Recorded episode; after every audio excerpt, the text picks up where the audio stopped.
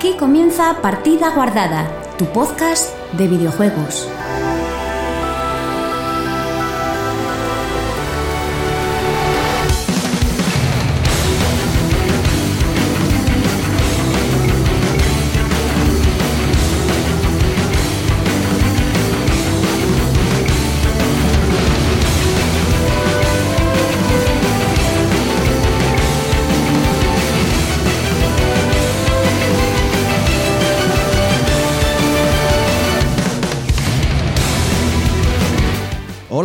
Buenas chicos y chicas, bienvenidos una semana más a Partida Guardada, tu podcast de videojuegos.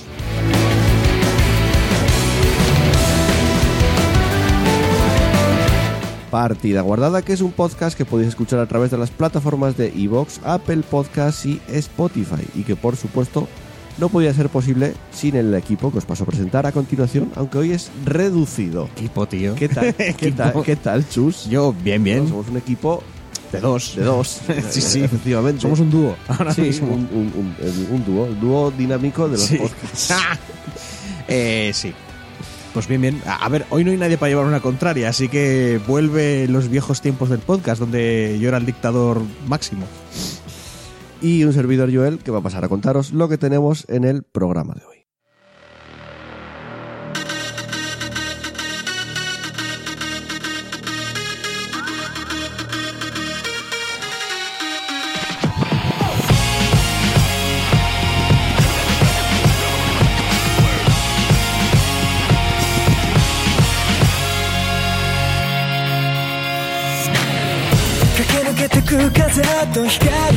Y en el programa 150, el octavo de esta ya quinta temporada, comenzaremos repasando las noticias. Tenemos varias, algunas muy interesantes. Menos mal, porque hay que rellenar tiempo. ¿eh? tenemos Stadia, tenemos Half-Life, tenemos los eh, Game Awards, que ya tienen ahí nominaciones.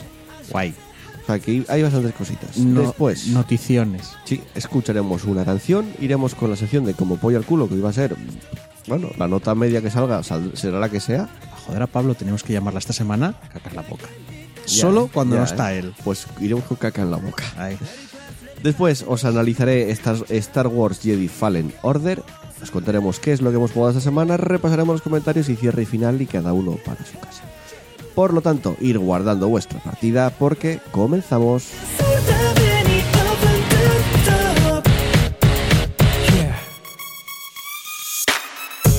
進み続けてく意味を問い続ける歩き疲れても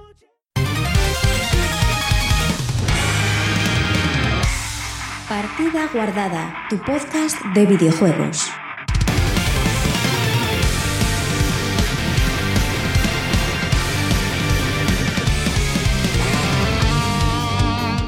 Y comenzamos repasando la actualidad del mundo de los videojuegos. ¿Y qué te parece si lo hacemos hablando de Google Stadia?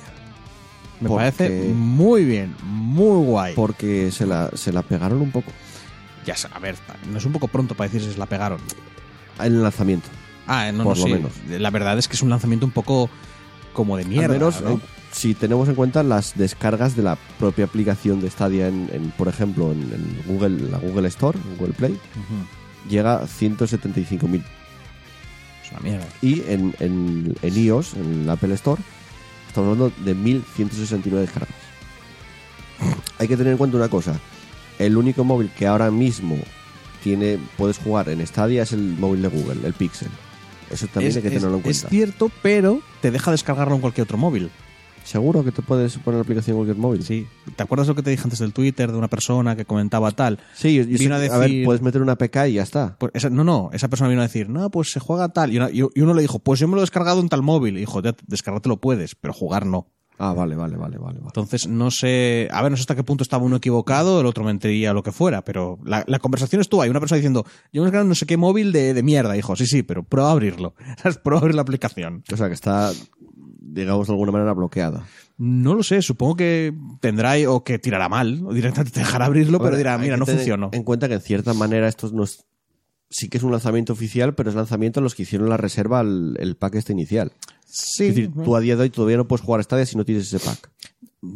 Es, pues es una mierda. es que, eh, a ver, la- estamos tan, no sé, yo como mismo creo que estamos tan acostumbrados a que estas cosas se hagan por todo lo alto, ¿no? En plan de, pues mira, consola nueva o, o lo que fuera esto, esto nuevo y tal, que un inicio tan normalito, un inicio tan normal, sí es que es Flojo. normal, es que Yo diría flojo. en comparación.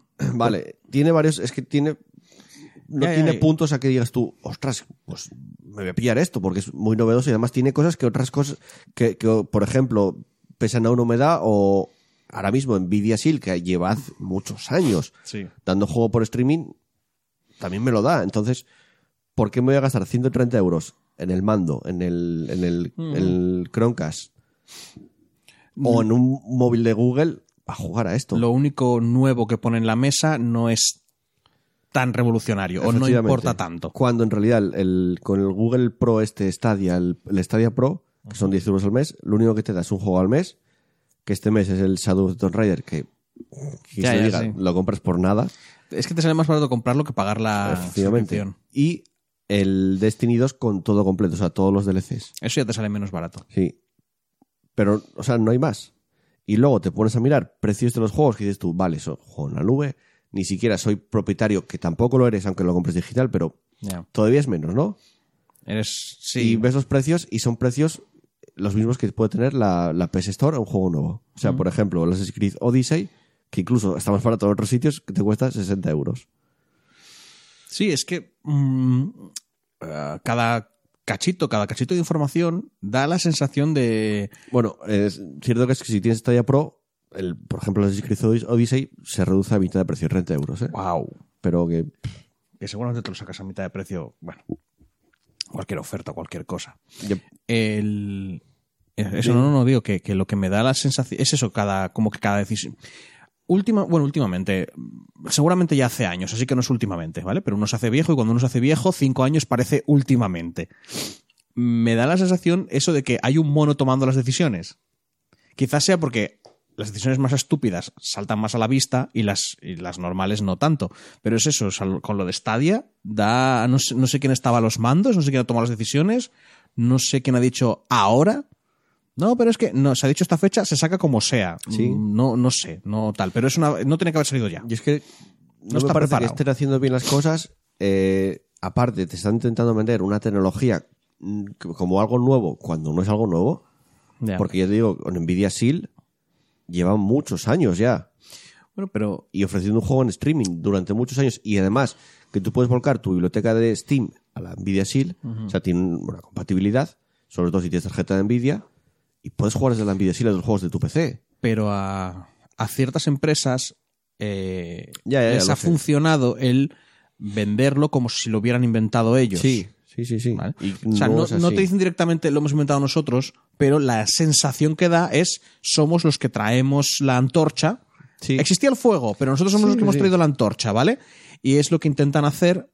Y la verdad, viendo esto, me da más la sensación de que es un, como una especie de proyecto de Google de todos los que tienen y que en el fondo la gente que lo está comprando son testeadores. Es como, Mm. vamos a ver qué tal funciona esta tecnología, vamos a ver qué tal, porque no- es que es eso, parece como que no están poniendo ganas. Como que están haciendo lo mínimo para cumplir Mm. y claro, y a mí, yo sí, tú, es que ah, para comprarme esto, siempre lo digo, ¿no? Ah, si fuera rico, no sé qué, no sé cuánto. Incluso si fuera una persona con algo de pasta, Técnicamente- me lo pensaría. Técnicamente, cuando salga oficialmente no te lo tienes que comprar, porque desde, desde el navegador de Chrome, desde el navegador Chrome puedes jugar. Ya, bueno, pero o sea, la puedes idea- utilizar Stadia. La idea será que quieran com- que compres el mando, que pagues la suscripción o lo que Sí, fuera. O sea, a ver, tú que haya teniendo- un dinero ahí. Teniendo el, el móvil y el navegador y tal, por ejemplo, tú estás jugando el navegador y puedes pasarlo al momento de la partida a tu móvil, que además te viene con un enganche para enganchar el móvil, todo eso. Que a ver, que sí, que está bien, pero no te venden ninguna te- tecnología novedosa. Cierto es que funciona bastante bien. Toda la gente que lo testeó suele decir, o sea, yo vi en en prensa general, o sea, que lo probaron y dicen, funciona, por ejemplo, mejor que el PS Now. O sea, est- estamos en una red ahora mismo que suele estar congestionada eh, y PS Now no funcionaba mal, pero Stadia va bien. O sea, va mejor que otras cosas. Vale, la tecnología es buena. Solo no es- faltaba, ¿eh? Sí, pero no es una tecnología novedosa y además que le falta tener un catálogo como Netflix. Yo pagar 60 euros por un juego que solo puedo acceder desde ese servicio y en la nube, o sea, como no tengo internet, no voy a poder jugar, no. no quiero pagarlo. Prefiero pagar 60 euros por un juego que me descargo y aunque no tenga internet sé que voy a poder jugarlo. También. ¿Y qué es, qué es el futuro del streaming? Sí, entre comillas. Lo hablaba esta semana en una entrevista en Phil Spencer, en, que le hicieron en Mary Station una entrevista, que por cierto muy bueno el reportaje. Eh, y lo- se lo preguntaban, que si lo veía como el futuro. Él decía que no lo, no es, o sea, para él no es el futuro, pero va a ser parte del futuro como complemento al, a lo que tenemos ahora. O sea, va a ser un complemento muy importante. eh, Ahí sí que lo veo, Es que a mí me cuesta cuando. lo veo, o sea, estoy en, cuando, De acuerdo. cuando habla gente que tiene intereses. Porque, a ver, Phil Sí, lo Spencer sé, lo es, sé. es- es quien es. y tiene el proyecto X Cloud, lo sé. Eh, no, no, y aparte tiene que venderte X. Entonces, que Phil Spencer, que intentará, que te intentará vender el streaming, pero también quiere vender, o sea, tiene un público mucho más amplio que Stadia, tiene más tal, tiene sentido que diga eso para no alienar a nadie. Sí, claro, claro. ¿Vale? O sea, quiero decir, que puede que sea verdad. O sea, esto no es como, ¡guau! Es un mentiroso vendido. No, no, pero me cuesta eh, tomar a, a- como lo que dice, como algo como que, que es verdad, realmente sincero, cuando la verdad es que tiene intereses esa persona. Entonces, mm, yo creo que es el futuro. O sea, como muchas veces que lo dice Pablo, de, es que es el futuro, es que es el futuro. Parece el futuro. Sí, porque, puede ser, puede ser. Porque parece que es algo muy cómodo, más rápido, más lo típico, ¿no? O sea, siempre vamos a más pequeño, más rápido, más eh, eficiente, entre comillas, más, más tal. Entonces tiene sentido que es el futuro. La, la gracia es que como, como funciona el futuro, en realidad no tenemos ni puta de lo que es el futuro y no sabemos si dentro de dos años van a descubrir alguna cosa loquísima y, y resulta que el streaming pues es una chorrada y queda en el olvido. Sí. ¿Vale? Como, como puede pasar muy a menudo. Pero ahora mismo parece el futuro. A mí no me hace gracia. A mí tampoco. La verdad, a mí- tampoco.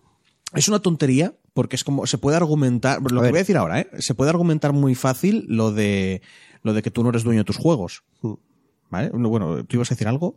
No, que yo sí no me hace gracia de esta manera, comprando los juegos. Si me haces un catálogo tipo Netflix, que no sean mis juegos, o sea, que sea como una especie de alquiler, en- entre Eh, comillas, Eh, sí lo veo bien. sea, yo pago tanto al mes, os pago la suscripción al mes y tengo acceso a estos juegos. Perfecto. Adelante. eh, eso.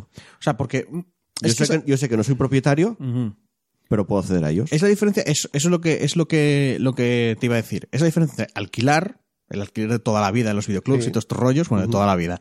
Seguramente llevan un montón de años ya sin tal, pero de toda mi vida. El, el alquiler, lo de yo te pago muchísimo menos de lo que cuesta a cambio de que me lo dejas un cachín de tiempo, ¿vale? O te buscas alguna otra manera. Y la propiedad. Pago Sí. esto, ahora esto es mío y me lo follo cuando quiero y como quiero. Exacto. Yo, to- bueno, yo creo que cualquiera que haya seguido el podcast sabe mínimamente que yo soy muy un flipado de los mods. O sea, yo, cualquier juego, cualquier mierda de entretenimiento, yo tengo un problema porque en poquísimo tiempo empiezo a pensar, uy, se podría añadir esto, uy, no sé qué, tal y cual. Y entonces, claro, yo acabo tirando de mods muy, muy rápido. O sea, a veces, a veces incluso no me he llegado a terminar un juego y ya estoy buscándole maneras de modificarlo. No lo hago yo porque soy un vago de mierda, pero lo busco por ahí. Entonces, claro, eh, ese tema, eh, el tema de la propiedad es muy importante ya para la comunidad modder, Sí, porque claro. la comunidad modder puede, o sea, cuanta más libertad tienes, más locuras puedes hacer. Y cuanto más restringido está el juego, menos puedes toquetear, porque es, es- es lo que hay, quiero Sí, decir, sí, no, sí, sí. ah, pues este juego no sé qué, eh, por ejemplo, el Diablo 3, mm, no me he puesto a buscarlos, porque he dicho que no hay ni un puto mod, precisamente por lo de la conexión continua a internet, porque sería muy fácil que te pillara y te banearan. Sí, ¿vale? claro. Hay ciertos programas para hacer un poco de tal, pero mods al uso no tal. Y eso a mí ya me, ya me mataría una parte de los videojuegos, que para mí es muy importante. A ver, evolucionará como todo, de alguna manera, pero ¿cómo modeas algo que no está ni en tu ordenador? Si te- y ahí venimos. Se podría modear si la empresa Seguro. te da permiso. Sí, y sí. ahí tenemos un ejemplo, Bethesda. Que te pone su rollo de mods, de pago, por supuesto, porque la empresa no va a dar un puto paso si no va a sacar un dinero. Si no van a ver ahí un, beneficio de alguna manera, no van a mover un dedo. No necesariamente tiene que ser dinero siempre. ¿Vale? Pero ya vas a estar mm, se, se va perdiendo esa libertad, se va perdiendo ese rollo de salvaje oeste de Internet, ¿sabes? Ese que tiene sus cosas malas, por supuesto, y se va como acotando todo y vamos dejándole las decisiones o la libertad a un grupo de personas que en un principio no están tan interesadas en, realidad de que tú tengas una experiencia. ¿Que te lo dicen? Sí, hombre, sí, claro. ¿Qué, qué te van a decir? Sí. ¿Qué te van a decir? No, no, tío, buf, mm, compra mi juego que quiero mucho dinero y tal. No, te van a decir, buah, tío, sí, yo, es que este juego lo he hecho con todo mi alma. Bueno, lo he hecho. Lo hemos hecho con todo nuestro alma porque queremos dar la mejor experiencia de. Ah, venga. Que si vamos mirando todos los putos Assassin's Creed, está. No, no. Venga, Sí, eh. Y, y Assassin's Creed, por poner un ejemplo. Bueno, ya veremos este Stadia. porque- Entonces, eso. Cuanto menos, yo, mira, cuanto menos control tenemos, menos me gusta. Sí, yo estoy de acuerdo. Y, ay, Yo estoy muy de acuerdo. Veremos cómo avanza. A ver, yo se veía venir que el lanzamiento iba a ser flojito. Se estaba viendo venir. Pues yo te juro que pensaba, porque tal, que, que Google se iba a sacar de la manga algo, porque si no es que, No, yo o sea, es como, creo- pero ¿quién ha tomado las decisiones ahí? ¿Qué, qué pasa? Vamos a ver la reacción que tienen y cómo evoluciona la cosa. Eh, vamos con otro tema. Hay un nuevo Half-Life. Bien. No es Half-Life 3. Mal. Es un juego para realidad virtual. Se va a llamar Half- Half-Life Alyx.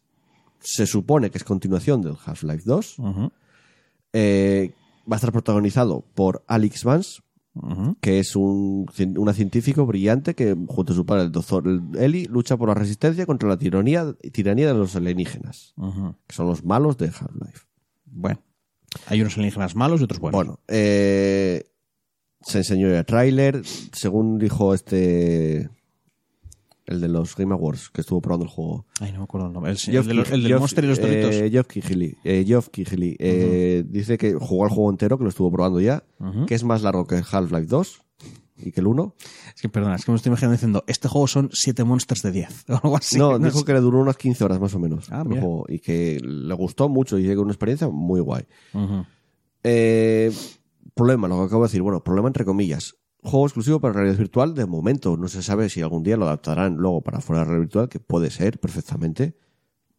Cambiará la experiencia, pero no, no creo que sea tampoco muy complicado adaptarlo de alguna manera. Igual no lo hacen. Es que, a ver, si tú viste el tráiler, Sí, vale, no sé cuánto es jugabilidad, me imagino que toda, pero hay cosas que dices tú, va a quedar como, no es lo mismo, porque si está automatizado, en el fondo va a ser un juego de un shooter normal. Sí, sí, sí. ¿Vale? Porque la gracia que yo estaba viendo en el trailer, la gracia de este juego es lo de interactuar con el mundo con tus manos. Sí, exacto. si, si quitas eso, pues es un shooter. Que, ojo, Half-Life, historia, va a gustar, va a ser como, oye, no es un shooter normal, No, no, eh, tiene cosas muy guay. Sí, sí, pero la... Half-Life, o sea, los aficionados de Valve y del Half-Life llevan años esperando un nuevo Half-Life. llevan años esperando que termine. Llevan esperando Sí, un sí, 3. sí, sí, ya, ya lo sé.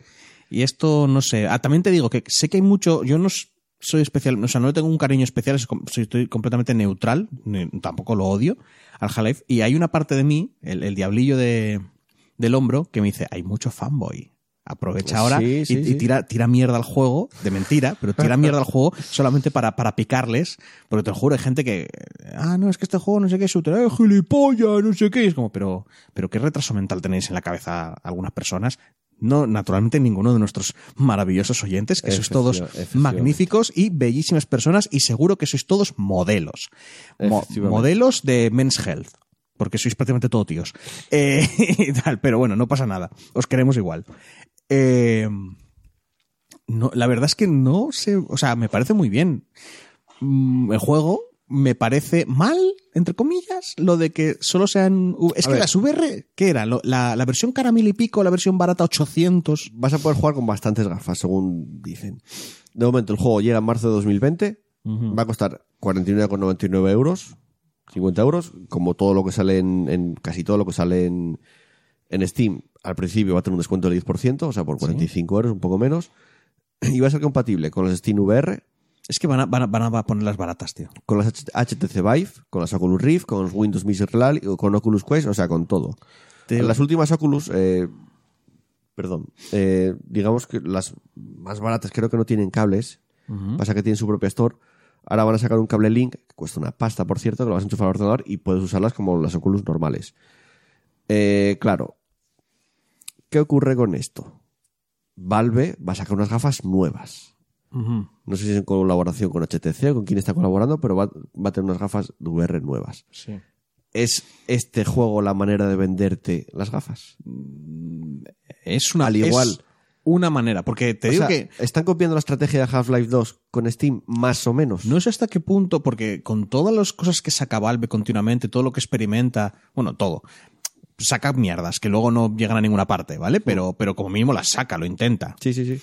Yo no sé hasta qué punto, o sea, no sé si es como, Buah, vamos a hacer esto, pero haced este juego, o sea, no sé si es si este juego existe para vender o ya que lo hacen, aprovechan.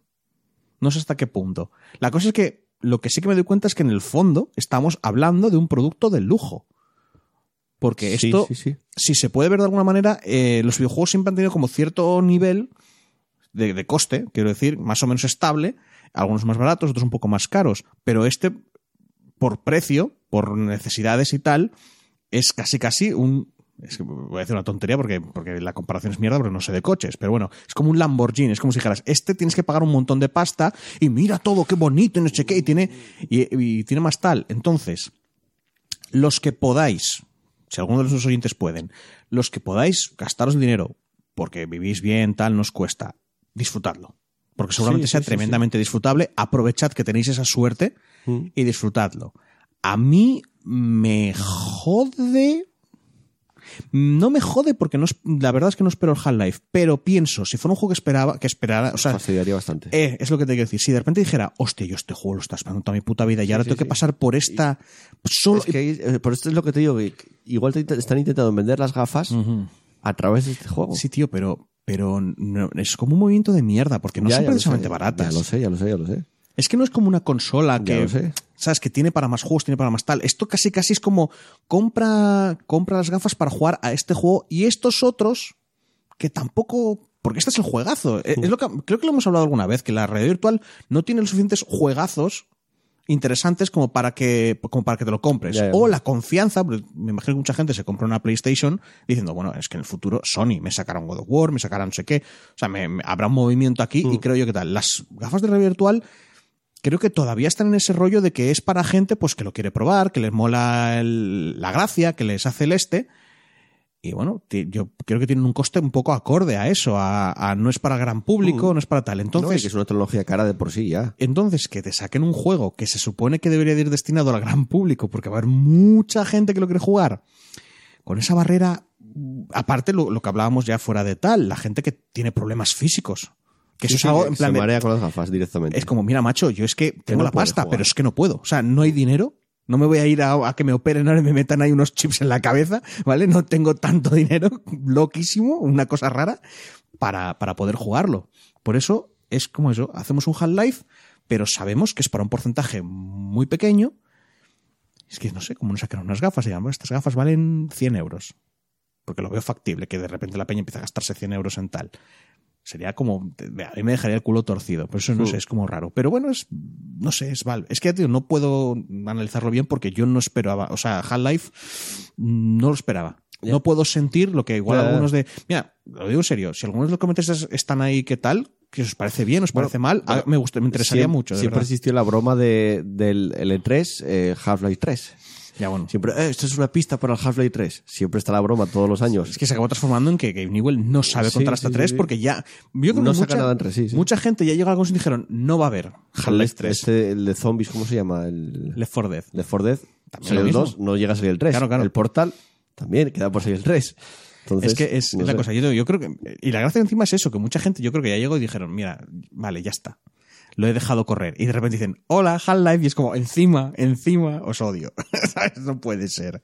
Yo te digo, a la gente que tenga alguna- Aquí un tema de eso, de opinión diferente, la verdad es que me interesaría mucho leerla. A mí, personalmente. Bueno, ya lo veremos. Todavía queda tiempo para que salga. Veremos qué pasa con Half-Life Alyx. Eh, seguimos con otra cosita. Hace ya unos meses, ya casi el año pasado, sabíamos que la película de Sonic iba a salir. Sabíamos que iban a rediseñarla porque el tráiler tuvo muchísimas críticas. Ujú. Con un Sonic que va a dar bastante cringe, Es que estaba personalmente. humanizado, yo no y además no estaba muy bien animado tampoco. Bueno, se dijo, se retrasó la película, vamos a rehacer al personaje. Salió el, tráiler- el nuevo tráiler hace poco y a mí me gusta el personaje personalmente. Lo cambiaron para bien, que mola porque estaba este, hostia, el creador de Sonic, ¿cómo se llama? Eh, bueno, por Twitter, Diciendo que esperaba que Paramount sacase un DVD con la película con lo original, que quería verlo. Que es en plan, eres un cabrón. Es que eh, es como ya un, un interés morboso, tío. Es decir, ¿cómo os habría quedado la película con vuestra idea original? Seguramente como la puta mierda, porque no sé qué le pasa a Hollywood con estas cosas. Pero bueno, Bueno, se especulaba en su momento que se habían, tendrían que gastar unos 35 millones en rehacer todo. Pero, pero resulta que son fuentes internas al desarrollo. Esto no es así. Y se gastaron mucho, mucho menos. Se habla de que solo se habían gastado 5 millones en rehacer este Sonic pero ¿por y qué? que viene todo a que lo que tenían hecho en ese momento para el tráiler, o sea, era prácticamente lo del tráiler, o sea, se había hecho muy poco de la película con ese diseño. Vale. O sea, no había muchas escenas ya preparadas. Es que ¿Qué ocurre? Que al final no tuvieron mucho que cambiar. Ya, pero yo me pongo paranoico ahí. Es como, ya, ya. Si primero se suelta este precio y ahora se dice este otro, eh, es como, igual alguien no ha pagado lo que tenían que... Igual han echado unas ciertas horas que no se han pagado. ¿Qué? Porque igual en ese cuenta de ese precio es como, no, es que esta gente va a tener que trabajar estas horas, porque van a tener que arreglarlo en eso, poco eso tiempo. ya es aparte, eso es aparte. me, me pongo ahí picajoso. Eh, y de hecho, para el nuevo diseño contrataron a Tyson Hiss, que trabajó en Sonic Mania, que parece que ahora mismo es casi la única persona que sabe Ya, diseñar ¿eh? al Sonic de verdad. Como, Bueno, un montón, como el ser. fandom de Sonic poniendo a este hombre a los Soler de Astora. es en plan de, ¡oh! Salvando luego, la franquicia. luego ya veremos cómo es la película, cómo es el argumento. Yo no me espero mucho La- de la sí, no, película. no, a ver, cierto, ¿eh? yo, yo espero que la película sea, pues... O sea, es típica película Me- que dices tú, voy a verla solo por las risas. Yo es una película que me espero siempre a verla en Netflix. Que encima es que es eso. Es, yo como mínimo, no son los demás, ¿eh? Pero yo soy de, pues vale. Yo es que ya tuvo tanta movida detrás que ya me llama la atención, solo Encima, por las risas. Es jodido porque yo- a mí me parece bien. O sea, es como, pues mira, veo ese diseño y es como, este diseño es, es más Sonic. Sí. No, enti- no entiendo por qué lo Los tiraron ojos hacia más ese grandes, no están Claro. juntos, pero son más grandes. O sea, ves un personaje más, el Sonic de videojuegos. Sabiendo hacia a quién, a quién va dirigido. Porque, perdona, pero creo que hoy en día Sonic va a los fans. Porque Sonic. Sí, pero bueno, mm, es que Sonic intentas tirar de a los- al público infantil Es- también. mm, Sonic, yo estoy muy convencido que Sonic es demasiado de los 90. Sonic es un ser. personaje creado en los 90 con ideas de los 90 que no es algo que sea, no no es como, ¡guau, qué malo! Porque quiero decir, ay, los 80 como molan, ¿no? Y cuando vuelven cosas de los 80 nos flipamos todos. Pues eso. Pero creo que es un- no es un personaje tan, no sé, tan... Es que lo quiero comparar con Mario, que el cabrón Nintendo le dio tan poca personalidad, entre comillas, que el tío lo puedes meter en cualquier parte. Porque es un icono, es un Sí, sí, símbolo sí, sí. realmente. O sea, no, no tal, no, no tiene... Es que, es que Sonic tiene personalidad. Y Mario no la tiene. E- Es la diferencia. Entonces, claro, como es un alguien con una personalidad, es más difícil hacer sus cosas. Pero a, a la vez es más sencillo hacerlo. Y ves, veías ese diseño y era, pero. ¿Pero qué, qué- quién, quién decidió eso? Mm. Y a, a pesar de eso, de que estoy muy de acuerdo, mm, me acuerdo de, de ver a un vídeo de Jim Sterling y molaba mucho que es como, joder, macho, ya es como quejarse por quejarse. Pero tenía razón el cabrón, que decía, decía, me parece bien todo esto, pero si una cosa nos demuestra este cambio de diseño, es que no había un, una dirección artística detrás. No había una intención. Mm. ¿Vale? No había un. eh, eh, tiene esta forma por esta razón. No había un pensamiento detrás de esa forma, porque lo puede, le, le cambian el disfraz y no hay ningún problema. Entonces, como que no había un. ¿Cómo decirlo? En plan de. Que esta película no lo hizo gente con una idea, que la hicieron por comité, que se hizo en plan. Sí, sí. eh, tiene que tocar este punto, tiene que tocar este punto, tiene que tocar este punto. A la gente no le gusta, pues le cambias la forma. Y si lo quieren rosa, pues rosa, nos la suda. Mm. O sea, si por alguna razón hubiera habido, habido un montón de gente diciendo que Sonic tiene que ser verde, lo habrían hecho verde, gente. Sí. Sin importarles la lógica, la coherencia o lo que es Sonic. Que es un poco a lo que iba. Y no sé, ya te digo, no esperéis mucho esa peli, de No, verdad. no, no, claro Id a entreteneros, a echaros unas risas, pero Y es que lo veo así, la veo así la película. O sea, la veo como una película. los fans acérrimos de Sonic, está. no vayáis. Porque algo me dice que no vais a salir contentos del cine. Bueno, no sé, no sé. Ya lo veremos. No sé, yo, ya Yo te creo digo, que no, pero ya, ya veremos. A ver. eh, me refiero a ese fan acérrimo de, ah, pues no, han hecho no sé qué, o Sonic no es así, porque. Después de, tal". la, después de la película de Dragon Ball me espero cualquier cosa. Hostia, no, no. Porque eso, fui al cine encima. Recuerdo que fui a verla con mi prima, esa película. De la que subí las escaleras, me cayeron las palomitas porque tropecé, me metí una hostia brutal. Empezó de puta madre la O sea, película empezó ya. de puta madre. Sí, sí. Y luego la película es que fue en plan, buf, qué puta mierda. También te digo que ya, ya viendo la carátula ya te lo puedes joler, porque No lo sé. también te digo que una, no sé, una película de- de real de Dragon Ball que ser la cosa más aburrida. Bueno, es que... Bueno, deja. No voy a. Venga, y vamos con la última noticia porque esto nos va a llevar un poco de tiempo. Son los nominados de los Game Awards de este año 2019. Sí, bien. Eh, ya sabemos que está el jurado compuesto por prensa de todo el mundo. En España creo que entran Mary Station, Vandal, 3D Juegos y Hobby Consolas de jurado. O sea, bastante, cada vez tienen más representación. En su momento solo estaba Mary Station. ya. Eh, bueno, mucha prensa de Inglaterra, prensa japonesa, Estados Unidos. Está organizado por Geoff Keighley también. Pero que bueno, que poco a poco ya se están estableciendo porque cambió de nombres muchas veces. Empezó con los Video Games Awards. eh, bueno, tuvo como tres o cuatro nombres. Los de Game Awards ya llevan como unos tres, cuatro o cinco años incluso Eh, Que probablemente se queda así. se está estableciendo de alguna manera. Sí que no es como los Oscars que tienen una academia del cine. Hostia, es que. Pues no, yo creo que no le vendría mal. Hombre, Una igual. academia de desarrolladores mezclado Ya. con prensa no vendría mal, me parece. Ya. ¿eh? A ver, a- para a- ser de jurado, Aquí, por ejemplo. ¿eh? aquí voy a meter la pata fijo, porque como no tengo ni puta idea de la historia y tal, pero me. Ignorante total, ¿eh? Me da la idea de que es eso, que la academia se hizo en, en otra época, con otras ideas. sí, sí, sí, sí, porque, a ver, son muchas veces que los videojuegos, uno de los problemas, entre comillas, que tiene es que es muy joven. Es una. Es un producto de audiovisual, pero ya entrando en un tema. O sea, no hay tanto arte, no hay.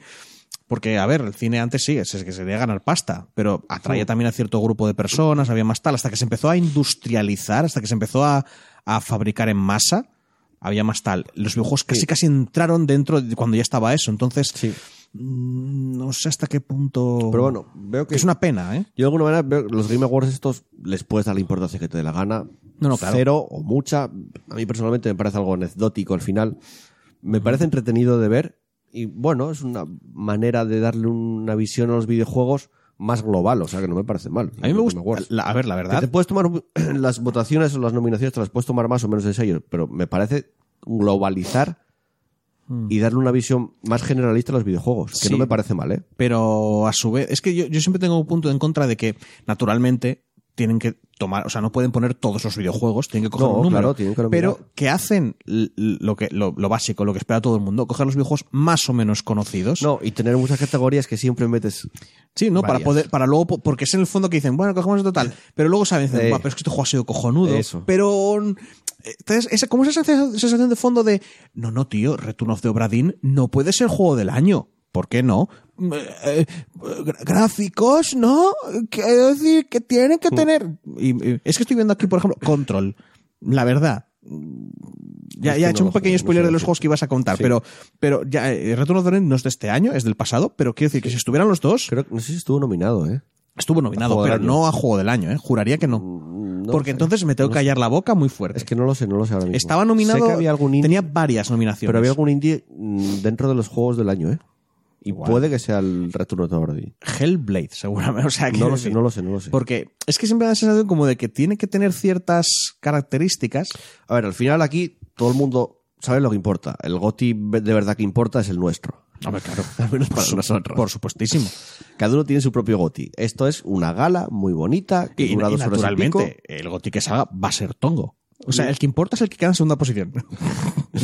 Y, y no deja de ser un- en general una fiesta de los videojuegos y ya está. Sí, sí, que sí. se meten muchas marcas, que todo eso, pero a mí me parece bien. A, mí, a mí me hace mucha gracia verlo siempre con gente que se esté un poco como metiendo con ellos, porque, Sí. porque si no me aburro. O que- sea, Yo no me lo tomo en serio esto, los nominados, Claro. pero me gusta que, haga, que se haga esto al final. Bueno, vamos con los nominados. nominados a juego, al, juego, del año. juego del año. Tenemos Control, de Control. Remedy, Sí, que, que eh, editada por 505 Games. Bueno, que no salió... me parece un mal juego, pero juego del Sí, año, tío. Yo no, lo, yo no lo probé. Yo lo no vi. puedo decir, no lo probé. Me parece que tiene Le tengo ganas, eso sí. suficientes defectos. Sí. Como, o sea, no, no es un mal juego, pero los defectos que tienen creo que los sacan de juego del año. Porque es como es el típico juego Yo de. Lo que escuché que es muy repetitivo al final. eh, es el típico juego de. Mecánicas que las utilizas, las que las- se utilizan demasiado las mecánicas y te acaba cansando. Eso. Es lo que escuché de él. O sea, pero bueno, no, iba, a tengo decir que probarlo. de, iba a decir de nicho, pero no es de nicho porque lo gusta mucha gente, pero como que no va a gustar a todo el mundo. Ergo, no sé muy. O sea, no, No le veo como juego del año, porque el juego del año no tiene que ser como Es uno gusta a la mayoría. Yo este juego lo tengo pendiente de probar. O sea, es de los que cuando baje un poco de precio voy a jugarlo porque quiero. O sea, me, me llama la atención. Tenemos Death Stranding, Death Stranding, sí. Death Stranding. Stranding de Kojima Me extrañaría que no se lo Productions. Jeff Kigley sale en el juego, quiero decir. ya, pero- El propio Jeff Kigley dijo que él no entró en las nominaciones de juego del año, ¿eh? No, y aparte sale. Que, o sea, que se quedó fuera de esas no, nominaciones. no es un personaje de estos de, un- de uno de esos búnkeres que te encuentras y ya está. Ya, pero bueno, sabemos que es muy amigo de Kojima. Muy, muy, muy ¿Quién amigo no de es Kojima. amigo de Kojima? Hasta el punto de que siempre sale Kojima en casi todas las galas en los últimos Ah, ¿vale? años. ¿Quién no es? Pero a Kojima, a ver, le encanta pasearse Quiero por ahí. decir, si gana Death Stranding la gente va a decir, uh, tongo. Mola, mola porque Kojima, para ser japonés. O sea, el tío tuvo que pasar muy mal en Japón porque al tío le gusta mucho Estados el. Unidos, sí. Le gusta mucho. eh, o sea, que decir, es muy contra de Japón, que Sí. Japón es mantener un perfil bajo, no llamas atención. Al tío le gusta mucho el. Que no lo hace mal, ¿eh? Le gustan mucho los focos. A mí me parece muy gracioso. Pero yo, yo creo que también, eh, igual tuvo problemas en Konami por esa forma de ser. Porque ya te digo que es muy gente de, guau, tú eres un poco Puede ser. flipado, no sé qué. Pero bueno, Bueno. si es feliz. Otro, Resident Evil 2. Yo lo veo bien ahí. A mí me gusta. Yo, a mí es de los juegos que más me gusta. Está ya, pero es un remake. Sí, pero da igual. Es un juego nuevo. Coges la historia, casi.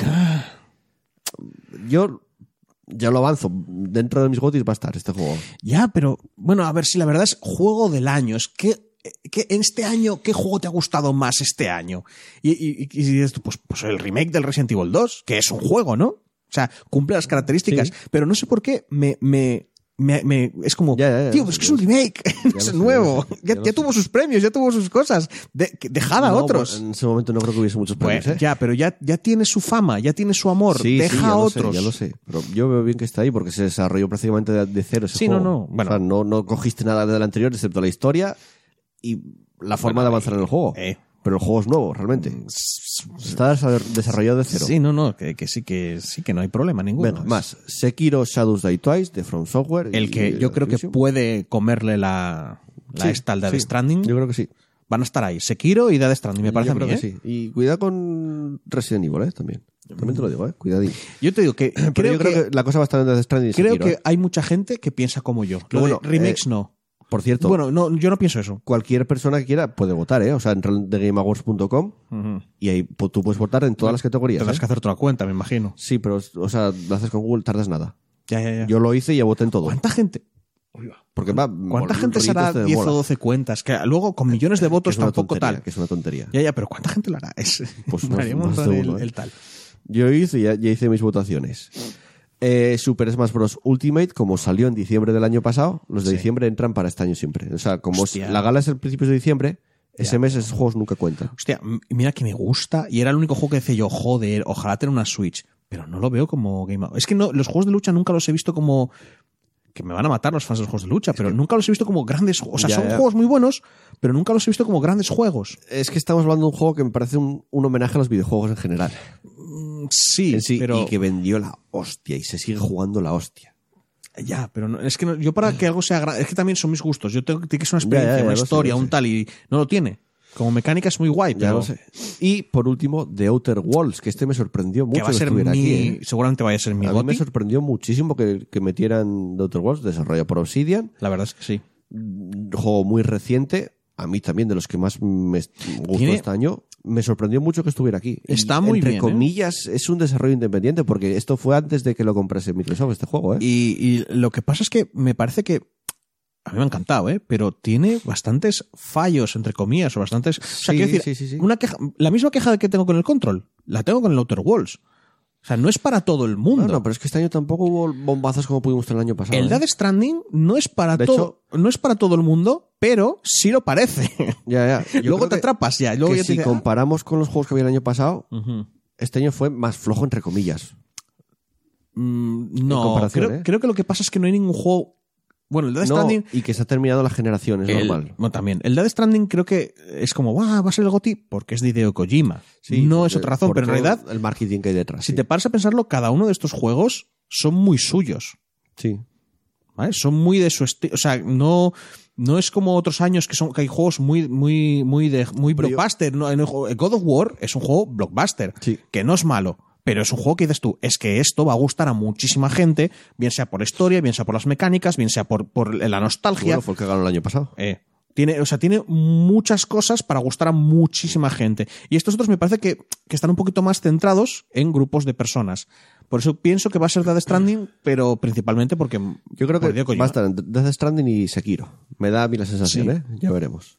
Al final, mira, el desarrollo japonés que tan flojo estuvo en generación de Play 3 y Xbox 360 y a principios de esta, volvió a recuperar un poco el nivel, porque son Bueno. desarrollos japoneses al final. ¿eh? También es que no sé. es Estamos no me- hablando de juegos del año de, Sí, pero- de seis nominados, Sí. estamos hablando de cuatro desarrollos japoneses. Sí, pero es que, Sí que Death Stranding, es que no me gusta utilizar los Game Awards como medida ya, ya, ya, sé, de, ver el tal, porque volvemos a lo. Es que son, son premios de popularidad en el fondo. lo sé, lo sé, lo entonces. Pero bueno, que hace años no era así. Ya, ya, ya. No, no, que. que, que- Parece que, volvieron a encauzar el camino. que Capcom, lo- Capcom estaba en la mierda hace unos años. Ya. Y mira dónde están ahora, que están sacando casi todo lo que sacan.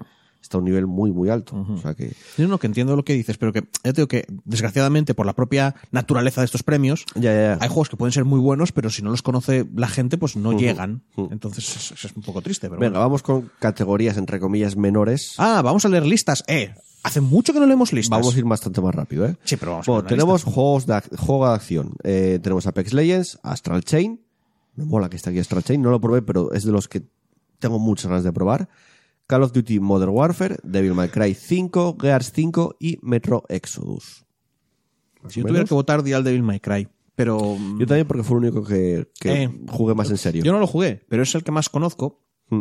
No sé si los demás son mejores, pero es como el más de acción, ¿sabes? De no pienses, pega hostias, eh, musiquilla, tiro, bueno, musicota, Claro, y mete luego, tiros y... luego a lo que vamos que te puedes tomar muy en- serio estos, estos premios o no, porque tenemos la categoría de juego de acción y aventura. que acabamos de pasar el que juego de acción. básicamente por lo que estoy viendo, bueno. ah no, no te voy a decir que es el típico juego de tercera persona, pero no está el Borderlands ahí, así que Tenemos Borderlands 3, Control, otra vez, Death Stranding, Resident Evil 2, Le- The Legend of Zelda Link's Awakening y Sekiro Shadows Die Twice. Viene a ser juego de acción con toques de rol, eso, lo de aventura. Sí, más o menos, sí, sí. eh, bueno, pues nada. Bueno, mejor dirección de arte, que tenemos a Control, Death Stranding, Gris, videojuego desarrollado por Nomada Studios, videojuego español, es- tiene varias nominaciones, me, me alegró bastante porque yo el año pasado me gustó mucho Gris. Sí que hubo mucha gente que no le gustó porque dijo que es una experiencia muy tal. Vale, perfecto. A mí es de lo que más me moló y de precisamente dirección de arte es un juego que está bastante es que es buen un- nivel, ¿eh? Es, es, es, es lo que es. Sí, al final es lo que es, sí, sí. El juego es arte prácticamente, realmente, sí. no tiene mucho más. Sayonara Wild Hearts, también muy interesante este. Sekiro Shadows Die Twice y The Legend of Zelda Link's Awakening. Ahí igual, control, ¿eh? Ah, de Stranding. Sí, sí, Yo pero estoy- aquí estoy entre Control, porque Sayonara Wild Hearts y Gris. si algo, me llamó, si algo me, me llamó la atención era cuando habla, en control era cuando hablaba, cuando te comunicabas con esas cosas, cómo te ponían los no sé, cómo bien colocado las cosas y cómo Mm. Y, yo y si las tuviera- formas y tal. Si fuera, que tampoco es originalidad, pero quizá aquí lo más original es Gris y Sayonara Wild Hearts. Gris no lo veo original, precisamente. Dirección de arte. O sea, no lo veo original porque no, porque es lo que te esperas, es súper bonito, es, sí, es muy bello, pero mm, no sé, es como si te pusieran un montón de cuadros, un montón de, de pinturas Bueno, pero en bellas. cuanto al diseño, hecho todo así Eso como sí, acuarelas y pero- el Sayonara Wild Hearts también es muy peculiar. Pero te digo, a mí Control, por ejemplo, me, me, me daba esas, era como, conseguía transmitirme extrañeza. Mm. O sea, estaba viendo esas cosas y, y era como, de- te estás comunicando con algo que no, que no habla, tu- que no te entiende, que es un algo alienígena. Sí. Que igual luego juegas al juego porque no lo vi finalizar y es una pedazo de mierda, no lo sé. Más. Mejor diseño de audio, Call of Duty Modern Warfare, Control, Death Stranding, Gears 5, Resident Evil 2 y Sekiro Shadows Die Twice. Todos, yo estoy medio sordo y no entiendo de sonido, así que. Luego, eh, juego, mm, digamos... Community support. Sí. O sea, mm, juegos apoyados. A ver, se llevan un premio por los juegos más apoyados por la comunidad. Skyrim, lo Sí, siento, por su pero Skyrim. Transparencia y respuesta, más o menos. Bueno, no sé.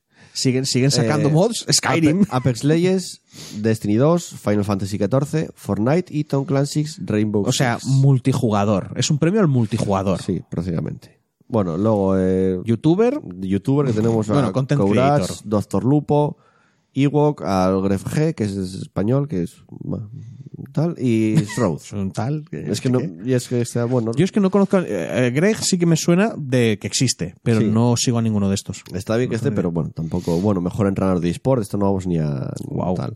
Mejor evento de eSport también.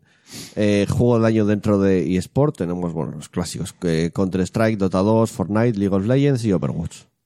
Mola porque aquí no pueden repetir su rollo de juego nuevo, Yo ¿no? tengo O, que o decir juego que no repita cada año. Que League of Legends sí que lo seguí los mundiales Sí, este sí, año y pero- estuvo muy interesante, pero. Pero no se supone que en los Game Awards mm, apareces una vez y al año siguiente ya no puedes aparecer, porque ya apareciste. O sea, quiero decir, es lo mismo No, que dices. puedes, puedes. Overwatch tuvo varios años. ¿Así? Sí, sí, Ah, sí. Porque continúa, pues. Pero en, en eSports, no en Sí, otras. claro, no- en no es que- categorías tan principales es que como quiero juego decir del que año. la sí. categoría es lo que iba, la categoría eSport suena a nos tenemos que saltar nuestras reglas O sea, porque si no no tenemos cada Tenemos año. categoría principal, que son juego del año, y ya más secundarias que son de acción, tal, y luego las, ya sí, los pero de pone juego, casi. es que pone juego de la, es que me hace mucha gracia por eso, porque dices tú, es que si solo pudiéramos poner, Ya, ya, ya. o sea, quiero decir, dotados ya no estaría nunca, el LOL tampoco, jamás. Bueno, eh, mejor presentador de esports también. pues está, mejor está claro, está claro que tiene que ser E-Bye. el amigo E-Bye. No, no salí ahí. Ah, pues eso, eh, ya está, tongo, tío, Ya- to- ya todo sé. esto es mierda, fuera, fuera. Ya lo sé. Tongazo. Tenía que, Ah, tenía que estar por ingleses. aquí. Ah, toman por culo, sabéis vosotros hacer nada. Mejor jugador de, de eSport, que bueno, tenemos Faker, Sí. bueno, tal. Mejor, Mejor equipo equipo. de eSport, Joder. que aquí ya te digo yo que va a ganar G2, seguramente. Bueno, mejor juego familiar. Mejor juego familiar. Aquí esto está casi copado por Nintendo. Madre Dios. Tenemos ¿eh? Luis Mansion 3, Ring Fit Adventure, Super Mario Maker 2, Super Smash Bros. Ultimate y Yoshi's Crafter World. Eh, ah, menos porque es de Nintendo, ¿qué tiene de familiar el Luigi's Mansion? Porque familiar no es un juego de jugar con la familia. No necesariamente Eh, multijugador. Tiene, tiene multijugador, ¿eh? No, no, no, no me refiero a multijugador, me refiero a un juego de jugar con, o sea, en plan de sentar, pasar un buen rato, tranquilo, no tiene. Tienes puzzles, puedes jugar el juego entero a dos personas. Sí, pero eso se puede aplicar también a Street. Fighter. Quiero decir, Sí, mm, pero- tiene multijugador, se puede pegar la familia entre ellos. Que, que más allá de que sea de Nintendo, Yo creo que es destinado a. porque un Mario Party está, está a clarísimo. Un juego más.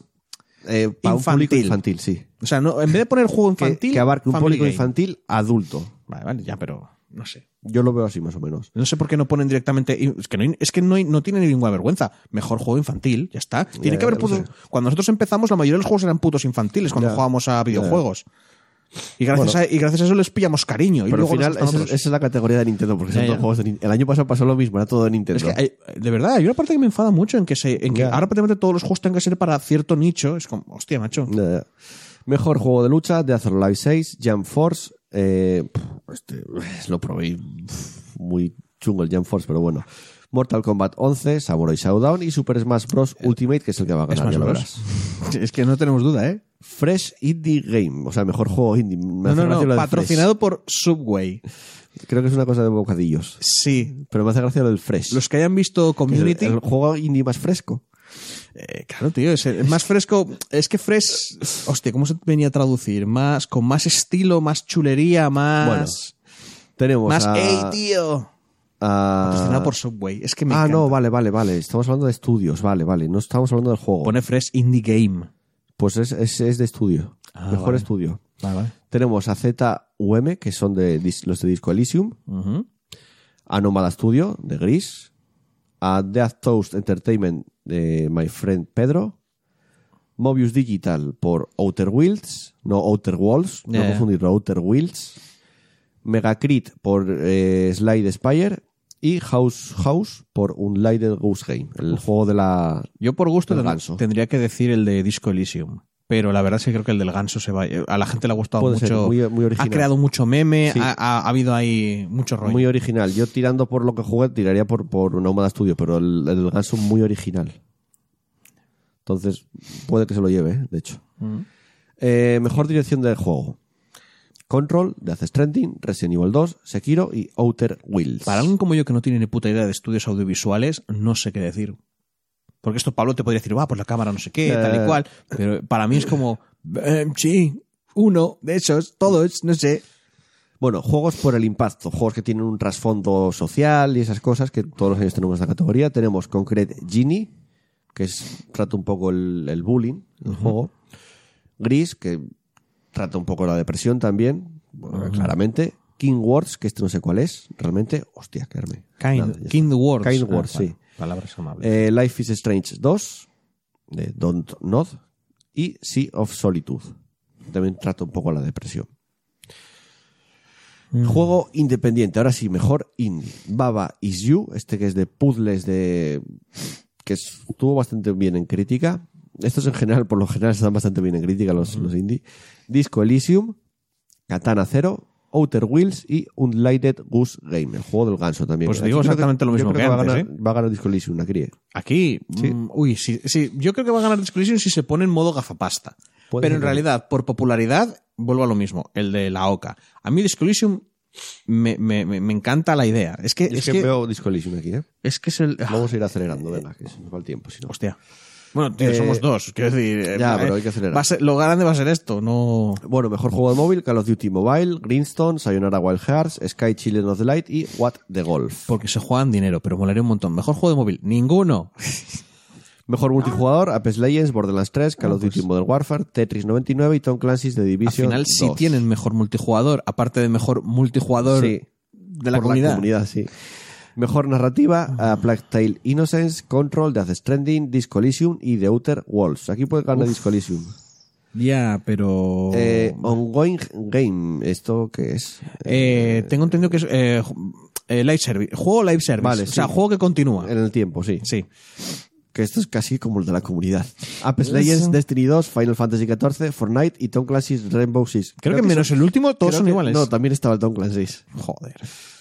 Bueno, mejor eh, actriz o actor de, o sea, de, captura de, dobla- de ah, movimiento. captura, vale, vale. Ashley Burch como Parvati Holcomb en The Outer. Ujú. Courtney Hop como Jess Faden en Control. Laura Bailey como Kate Díaz en Gears, Gears 5. Mads Mikkelsen como Cliff en Death Stranding. Matthew Porreta como Dr. Casper Darling en Control. Me hace gracia de Porreta porque soy gilipollas. Y Norman Reedus como Sam Porter Bridges en Death Stranding. Es- Esta, esta categoría es una gilipollez. Porque no Bueno. puedes. No, porque no puedes jugarlo bien. Quiero decir, ¿cómo juzgo bien la captura de movimientos o la forma No, de ser? Captura de momento y el doblaje Bueno, también. incluso en- el do- lo que tú quieras, el doblaje y tal, de Outer. Walls en comparación con el de Death Stranding. Ya lo sé, ya lo sé. O sea, quiero decir, la, la- el, y con, propio. el, con el control que también está muy Claro, bien es que ¿eh? no, no estoy midiendo al propio actor, estoy midiendo lo- el, el- los- el dinero que se han gastado, el, direc- el- el- Sí, la capacidad sé, de dirección. O sea, hasta yo, que no tengo ni idea, sé eso, ¿sabes? No, no hay manera de medirlo Bueno, bien. Mejor juego de rol, Disco Elysium, Final Fantasy XIV, que es un MMO, pero bueno. eh, Kingdom Hearts 3, Monster Hunter World Iceborne y The Outer Worlds. Disco Elysium, luego de Other Walls. Sí, yo creo que son los más de rol incluso que, que hay. Mejor banda sonora, Cadence of Hyrule, Death Stranding, Devil May Cry 5, Kingdom Hearts 3 y Sayonara Wild Hearts. Se lo va a llevar de Stranding. Sayonara Wild Hearts en sí es un juego musical. Sí. O sea, es un Es disco no- de música. Es- El juego de una hora y, una hora y pico y es, tú avanzas el disco entero. Se lo va a llevar de Stranding. Puede ser, ¿eh? Eh, bueno, mejor juego de deportes o ¿Y conducción. Porque las carreras no es un deporte. Efectivamente. Crash Team Racing Nitro Fueled, Dirt Rally 2.0, eh, Pro Evolution Soccer 2020, Fórmula 1 2019 y FIFA 20. Salen Esto- menos, quiero decir, en comparación con los tiempos de hace un, mucho tiempo, salen cada vez menos juegos de deportes. Tienes los de siempre, Sí, sí. pero cada vez hay menos variedad. Porque en su momento había no sé cuántos juegos de coches, no, sé cuánto tal. También está la NBA y todo eso. Pasa que la NBA se llevó muy críticas muy malas año por los micropagos porque se pasaron. Claro. un Es que lo digo porque igual llega un momento que te pone un juego de ajedrez, que es un deporte, Sí, pero no ha pasado nunca. Bueno, no lo sé. No, pues el año tal, hostia, pues No no lo sé. Mejor juego de estrategia: Age of Wonders Planetfall, Anno, 2000, eh, Anno 1800, iba a decir 2800. Fire Emblem Three Houses, Total War Three Kingdoms, Trópico 6 y War Groove. No sabría decir. Mejor juego de realidad virtual: Asgard Wrath, Blood and Truth, Beat Saber. Este está muy guay. No Man's Sky y Robert Saves the Universe. Y Todo- se acabaron los nominados aquí. Y sé social. No sé por qué ponéis lo de sé social. Sí. Sé social. Bueno, si queréis votar, thegameawards.com podéis votar. No sé si valdrá para mucho, pero bueno, Hombre, es graciosillo. Vale para lo que vale votar en un rollo tan brutal de gente. Sí, efectivamente, no, no, o sea, yo Vale, voté. y luego también será un porcentaje, o sea, quiero decir, y será luego un porcentaje de la puntuación, porque luego también hay jueces y tal, ¿no? Sí, sí, luego está el- los propias, eh, la propia prensa internacional, que ya dije que hay varios, de todos varios países, Sí. que votan, aparte de hacer los nominados, votan también. No sé si compararán luego ahora, juntarán los votos o no sé cómo Hombre, no lo puede hacen. juntar los votos porque hay mucha más O gente sea, que no tal. sé, no sé luego cómo harán al fondo, pero tú sí que puedes votar. Por eso digo que no sé la validez que tiene el voto de, una persona online, pero bueno.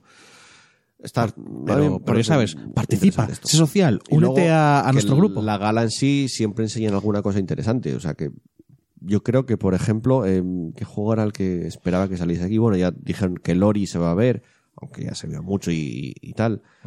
Pero este juego de Platinum Games que estaba haciendo con Square Enix, ¿cómo se llama? Ah, se presentó hace dos años en el, en el E3. Se habla de que puede estar aquí en los Game Awards. Entonces.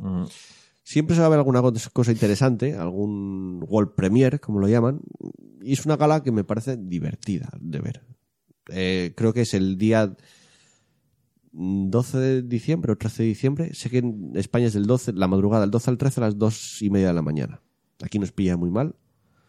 Pero bueno, si la queréis ver, ahí tenéis la gala. Hasta aquí las noticias de esta semana. Continuamos con Como Polla. Bueno, vamos a escuchar una canción primero y después vamos con Como Polla al culo. Os doy un adelanto de lo que vamos a, tomar, un- a comer, una pista. Tiene un nombre de felino grande. Ahí dejamos el, el gancho, escuchamos la canción y continuamos.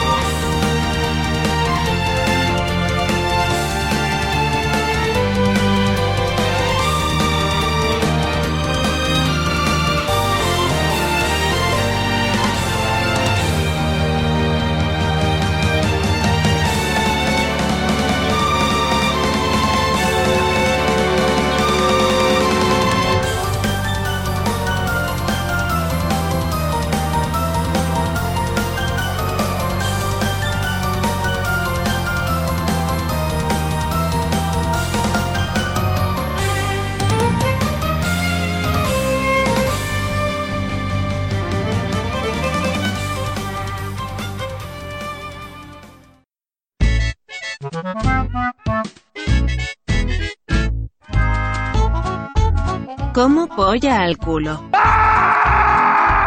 La sección donde entra lo justo. Bien, pues después de la canción que acabamos de escuchar, vamos con caca en la boca. Hoy lo vamos a llamar así por joder a Pablo porque se durmió y no vino. Caca en la boca. Eh, como decía, tenemos un producto de felino con eh, de nombre con felino grande, no, o sea, de un felino grande. ¿Gatorade?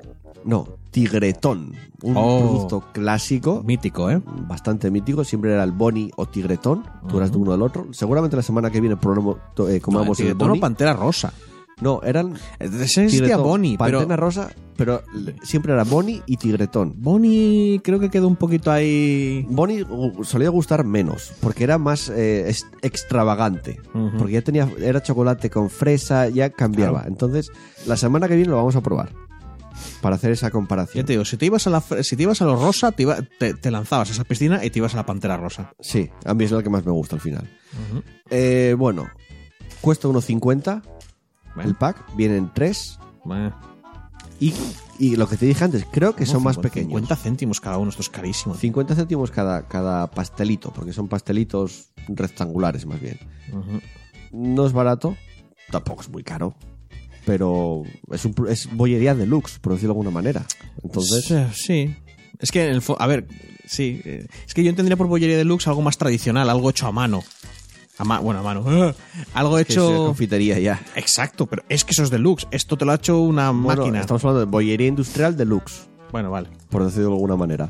¿Y lo Vamos. así como en directo? No, como hacemos siempre. Yo ahora voy a cortar, sonar la musiquilla y después os damos nuestra valoración. Venga.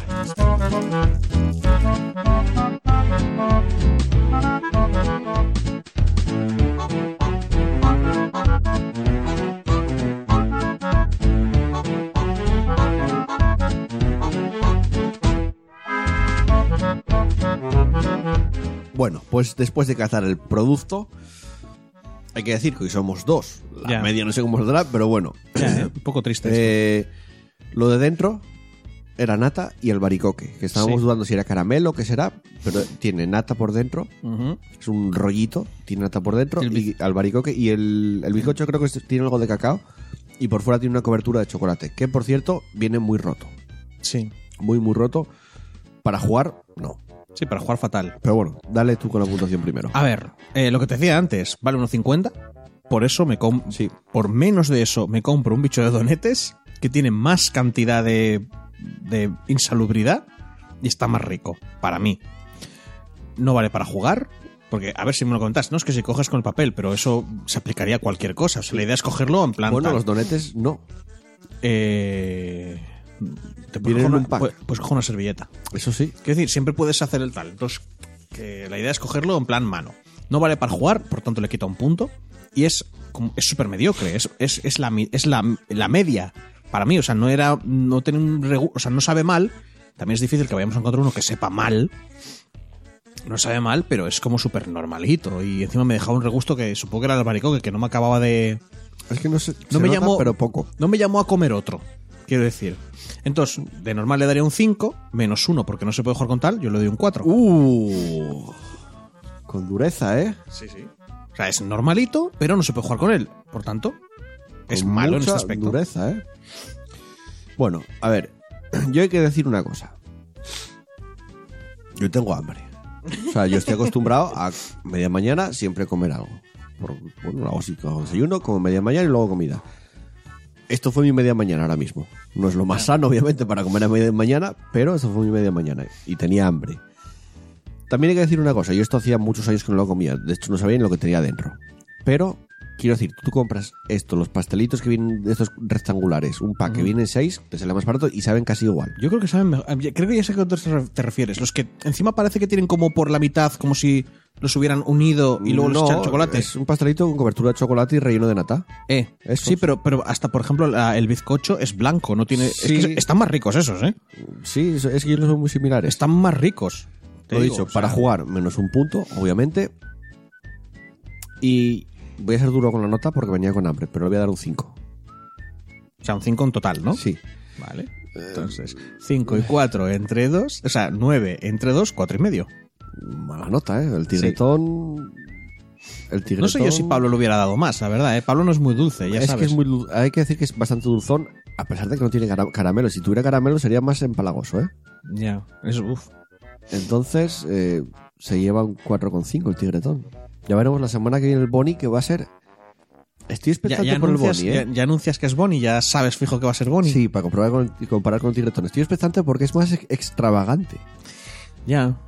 Igual, Entonces, igual el, el- Ya veremos, ¿eh? El- el sabor. semana Hoy, esta semana, para mí, sí que ha sido caca en la boca.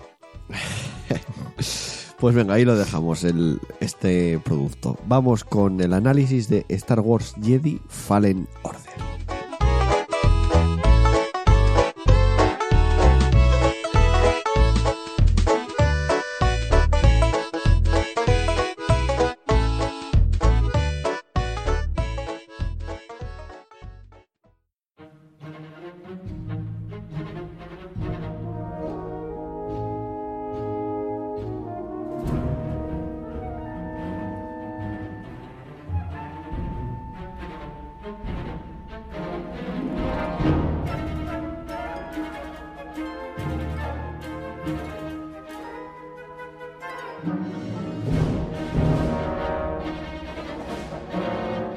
Pues turno para el análisis de esta semana, turno para Star Wars Jedi Fallen Order, que ya sabéis que está en plataformas PS4, PC, que es la versión que vamos a analizar, y Xbox One, desarrollado por Respawn Entertainment, editado por Electronic Arts, del género acción, acción y aventura, ciencia ficción y espacial, yo añadiría Metroidvania también. Para un jugador, una duración media de 15-20 horas, a mí me duró 16 sin desbloquearlo todo, pero con el 80 y pico por ciento del juego hecho. Y tampoco me lié mucho, sí que he buscado alguna cosa, pero bueno. Pues vamos, unas 20 horas. Si lo sí, unas hacer 20 todo. horas para hacerlo todo no es muy, muy complicado. Y idiomas, textos en español y voces en español. Un doblaje bastante decente, está bien. O sea, bien jugarlo en castellano. A los que nos gusta en inglés, podéis ponerlo en inglés, no hay ningún problema. Eh, bueno, como bien sabemos, Electronic Arts es una de las editoras actualmente más odiadas en el mundo de los videojuegos y además en los últimos años se ha ido acrecentando debido a sus políticas con las cajitas de pago, ¿no? Que ellos los llaman cajas sorpresa. Son kinders bueno Sorpresa, chicos. digitales. Todo esto unido a que los juegos que publicaron este 2019, Anthem, que salió muy mal, etcétera, etcétera, eh, no han sido muy bien recibidos ni por crítica ni por jugador, o sea, por jugadores. Y ya no hablemos en el momento en el que Electronic Arts hace un año y pico más o menos decidió decidió cerrar Visceral Games. ¿Qué quieres? Y además todo esto en medio del desarrollo de su juego de Star Wars. Que recordamos que estaba Amy Hennig, se había incluso presentado ya, había eh, un teaser del juego que se enseñó en el E3 y eh, estaba bastante avanzado en el desarrollo, pero por cualquier cosa decidieron chapar.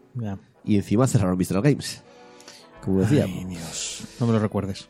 bueno, eh, este juego que cancelaron actu- actualmente está siendo desarrollado por IA Motive, que lo lleva Jay Raymond, es Ubisoft. Veremos qué sale de ahí. Se habla que va a ser un juego de mundo abierto, pero vere- veremos qué sale de ahí. Eh, bueno, ya sabemos que la mayoría de juegos editados por Electronic Arts en la actualidad están enfocados al multijugador. Battlefield 5, Star Wars Battlefront, eh, Apex Legends, etcétera, Quieren ser live service. Efectivamente.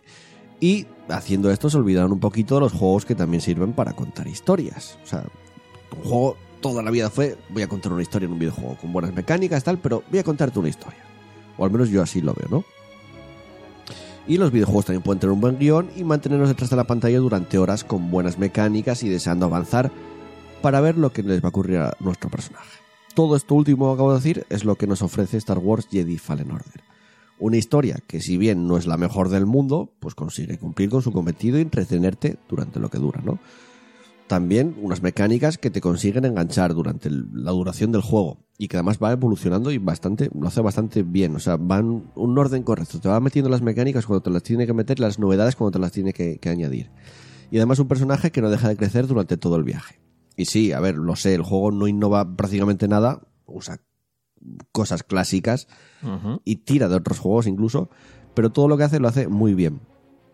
Cogiendo elementos de plataformas que personalmente me recordaron mucho a Uncharted, muchísimo. Y además eh, este plataformeo se ve aderezado con la exploración inspirada en Metroid. El mapa, el que tenemos, el mapa que vemos, Ujú. eh, los planetas, es un holograma en 3D que dices tú, esto es Metroid. Hmm. Sale, de- sale del robotín de BD1, Sí. pero es un mapa en 3D. ¿Pero que van como cuadraditos o qué? No, no, no, tú ves el mapa, lo puedes girar, puedes meterle zoom tal. Recuerda, Metroid bastante. Y además, si a todo esto le añadimos un combate muy divertido a la vez de desafiante, se nos queda, o al menos en mi opinión, uno de los mejores juegos que se han hecho hasta ahora de Star Wars. Bastante completo. El combate luego lo voy a destacar porque me gustó muchísimo. Apartado gráfico y sonoro. Bueno, per- perdón, la historia, que me la comía. A ver, eh, protagonista es Cal Kestis. Es un usuario de la fuerza, es un Jedi, pero que no completa su entrenamiento porque en el momento que está, que es un Padawan, que es un niño, es cuando sucede la Orden 66 y el exterminio prácticamente casi todos los Jedi de la galaxia. Sí. Él, de alguna manera, que además lo vamos a ver en el juego, consigue escapar. No estando en el templo Jedi en su momento. No, no está en el templo Cuando Jedi. Anakin dijo, "Ah, me siento infanticida. Efectivamente. Y se esconde en un planeta que es un. digamos que viene siendo un taller o un desguace de naves. Y él vi- vive ahí, no, no dice la edad del que tiene el protagonista, no lo dice la edad, Pero bueno, él se esconde ahí, no, no enseña que, que es usuario de la fuerza. Y ahí sobrevive bastante tiempo hasta que ocurre una cosa y tiene que usar la fuerza. Digamos que salva a un amigo suyo usando la fuerza. Que yo ahí cuando lo vi en, en su momento cuando se anunció el juego pensaba que como que descubría que era usuario de la fuerza ahí, pero bueno, no, resulta que ya lo, que no- viene de antes. No tenía tanto sentido que. Exacto. Eh, cuando usa la fuerza, en, digamos que hay inquisidores que son o jedis que fueron pasados al lado oscuro o jedis renegados que dijeron yo soy Jedi pero mira tengo que sobrevivir como sea y me- soy un renegado me vuelvo malo por decirlo de alguna manera. O jedis que se les obligó a pasarse al lado oscuro como es uno de los enemigos que vemos en el juego como es la segunda hermana por ejemplo.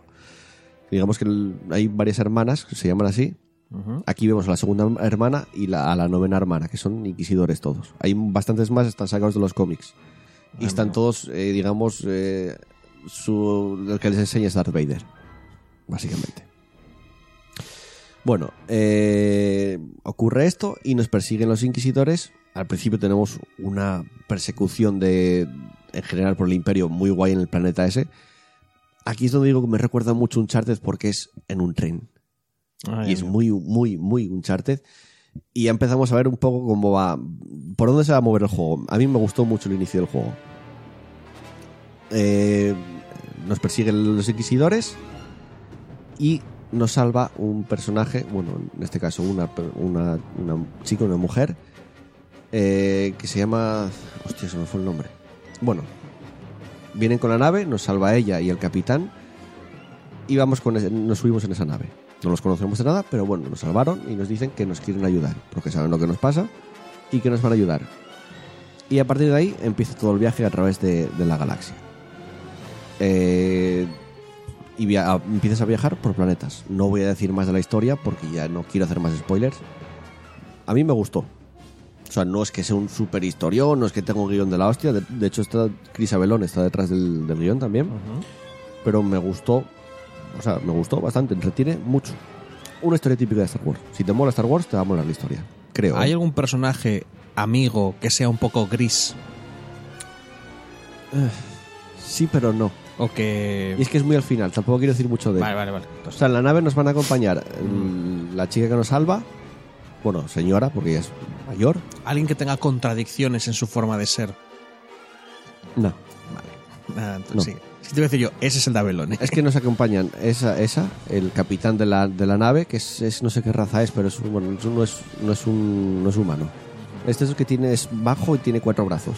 Entonces, como pilotos de nave son bastante buenos, por lo general.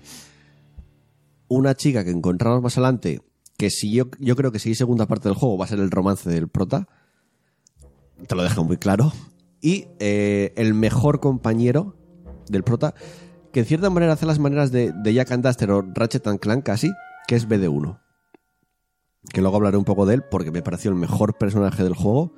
Y incluso tiene sus habilidades propias, que van evolucionando. O sea, digamos que tú tienes habilidades para Cal Kestis y habilidades para BD1 también. A mí es el que más me mola, porque mola mucho las conversaciones que tiene Cal con, con BD1.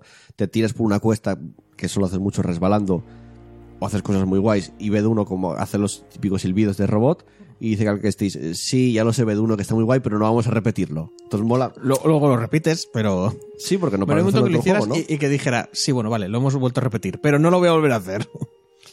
Que además BD1 también hace las, las veces de, de darte la- el estus porque te tira los viales de salud, que mola mucho cómo está la animación de, de los viales y cada vez que te lo tira dice Cal Kestis, Sí, gracias ayuda, BD1, ¿no? no sé Dice, qué. "Ve- Sí, ve- gracias tal". BD1 por la ayuda, no sé qué. Está es muy interactúas mucho con él, a mí me gustó mucho. Y la historia, ya digo, a mí me gustó. No es el historión, pero si te gusta Star Wars, creo que esta historia te puede gustar. Y es típica historia al final de, de, de Jedi, de recuperar el, el camino del Jedi, básicamente. Sí, porque, bueno, es que claro, el problema es aquí lo del canon y tal, porque este se, es un problema con estas historias, ¿no? Lo de Sí, sí. los Jedi secretos que luego no se vieron por ninguna parte. Es un poco No, y además me gusta mucho, está eh, enfocado al, al Jedi más clásico, no como está ahora enfocada la fuerza en las películas de Star Wars, que es como más gris todo. Ya, bueno. Aquí es el Jedi más clásico. Hombre, es- ¿Cómo te lo enfocan? Tú, porque porque me estás contando desde el principio, hay Jedi que eran del templo y todo lo que tú quisieras y dijeron, Sí. pues sabes que me vuelvo el lado oscuro para No, sobrevivir. Era como, pues mucho no creías en tus mierdas, ¿eh? Te hablo de Cal Kestis. Me gusta, luego te lo, fuera de micro te digo cómo lo enfocaron, pero me gustó mucho cómo lo enfocaron a Sí, no, no, a ver, que suena eso, que suena que él es, es como Luke- el, Luke Skywalker Sí, de, de sí, tal. sí, es el prota, es el bueno. Me gustó mucho cómo lo, cómo lo Pero, enfocaron. pero es eso, que lleva, creo que llevan ya bastante tiempo intentando quitarle ese aura medio sagrada que tiene la fuerza y volverlo algo un poquito más humano, algo un poquito más Sí. mundano. No mundano, pero más como un, no sé, bueno, sí, sí, perdón, continúa, tonterías mías. Bueno, eh, apartado gráfico y sonoro. Gráficamente el juego luce muy bien. Mm, No creo que use, eh, use un Real Engine, perdón, iba a decir el, el de DICE no usa un Real Engine. Luce bastante bien. Las texturas, eh, por lo general, son muy buenas. Las texturas de la ropa son brutales y la cara, todo eso está hecho de puta madre. Y las cinemáticas, o sea, es que lucen, pero acojonante. pero no había unos cuantos bugs gráficos por ahí. Sí, hay alguna cosa, yo- hay alguna cosa. eh, pero cuando ves las cinemáticas, ves la textura del poncho que lleva Cal, y dices tú, hostia, está hecho de putísima madre. Y el pelo está hecho cojonudo también. A mí me gustó mucho. Yo jugué en PC en Ultra, vale. Pero me parece que está muy bien hecho. Los temas texturas, tal, se lo curraron bastante. bien. Mm, No hay nada tampoco que es- destacar en general, ¿no? Simplemente luce bastante bien. Pero tiene un punto negativo. Al menos de momento, porque esto lo irán actualizando y irán sacando mejoras. Pero hay ciertos puntos del juego que notas un descenso de, de FPS. No es nada muy grave, no es nada que te fastidie la experiencia, pero bueno, puede llegar a ser molesto en algún momento. Claro, yo jugué PC, no sé en consolas esto si es más grave o no. Me imagino que pueda ser más grave en consolas que en PC. En general lo es, pero bueno, a veces, a veces Porque yo jugaba en Ultra, me imagino que había varias zonas que tiene mayor carga gráfica, porque, por ejemplo, estás en Kashyyyk, hay un bosque y una carga gráfica mayor y puede que ahí se ralentice un poco. Con lo arreglaron con actualizaciones, sí que escuché que hay algún bug que incluso te puede joder la partida. A mí no me pasó nada, o sea, no tuve es que problemas. escucha Peña con, no tuve eso, bugs, pero hay problemas que... con enemigos que se quedan quietos. O sea, la inteligencia artificial de repente dice adiós y se quedan completamente quietos para que los mates, no cosas me pasó, así. No me pasó, eso no me pasó. Pero sí que hay un bug que tienes que volver a empezar el juego desde el principio. Me cago. Si llegabas a un planeta y no tenías todavía las habilidades que necesitabas para ir a ese planeta, que te lo dejan abierto desde el principio casi, Sí. y es de los más jodidos del, del, del juego. No puedes volver atrás, ¿no? No, eh, se quedaba pillado en una zona el personaje. Pero pillado en plan, en plan pantalla. Parado. Ah, se queda quietos, no, se- no te puedes mover. Sí, y o, o Uh. tenías una partida guardada de antes y cargabas de ahí, o a a empezar desde el principio. Uf, esos son los bugs jodidos, ¿eh? Sí, entonces... Son los bugs jode partidas. A ver, con actualizaciones lo irán arreglando. Le falta un poco de, de pulir el juego. Ujú. Pero bueno, yo ya te digo, empecé, lo jugué, no está tampoco muy, muy mal. Se juega bien.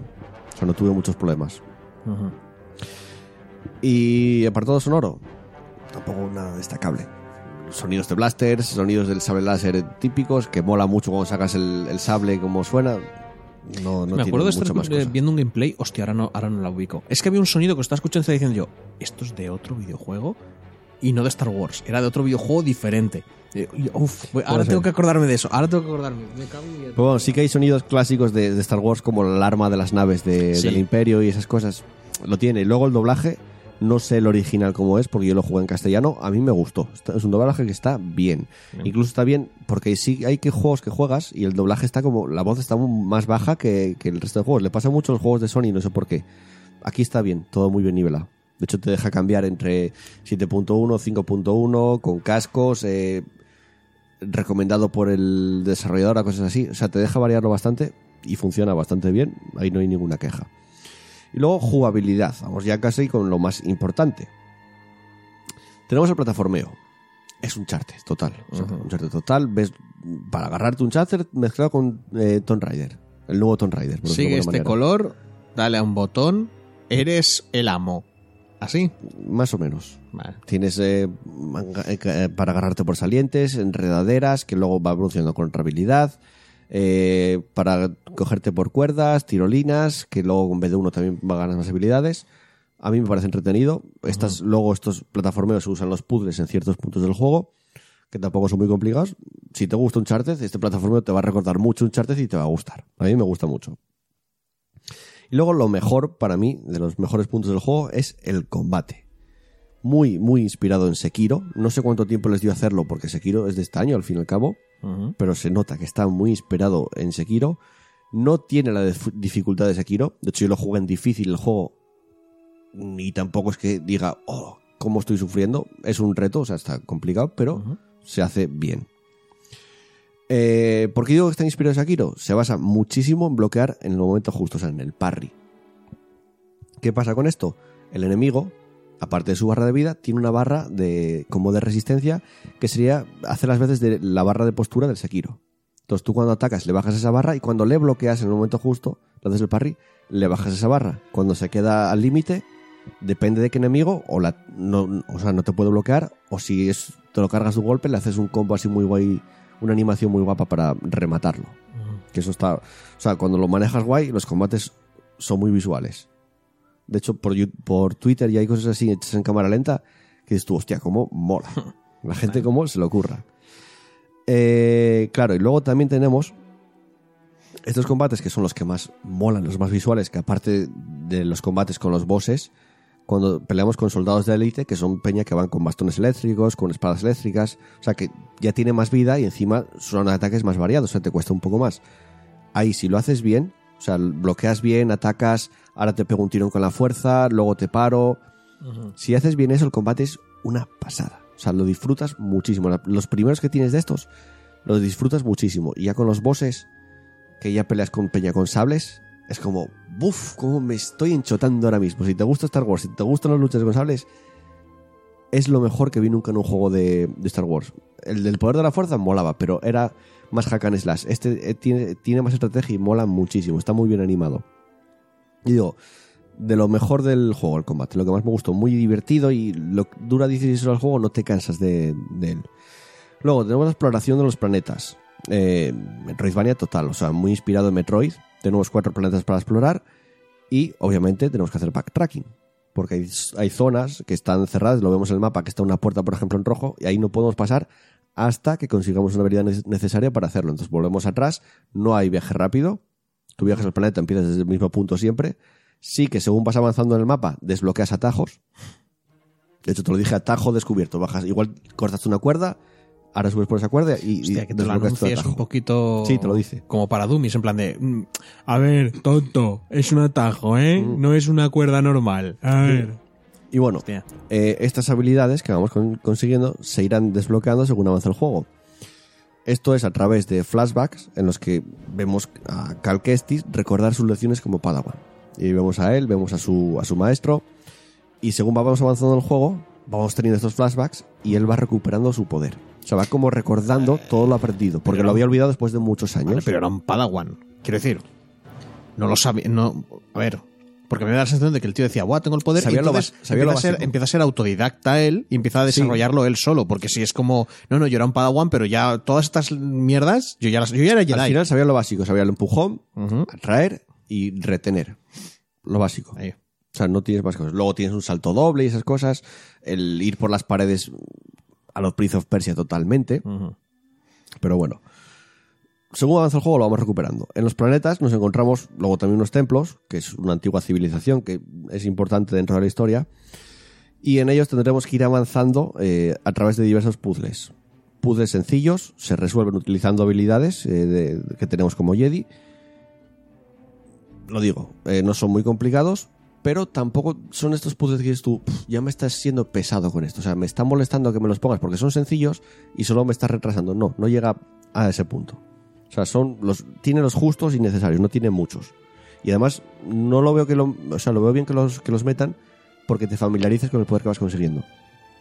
Entonces, como ahora ya aprendiste a hacer esto, te metemos este puzzle para que te acostumbres a usarlo y luego ya vete tú por los planetas explorando usando este poder, usando esta forma de moverte.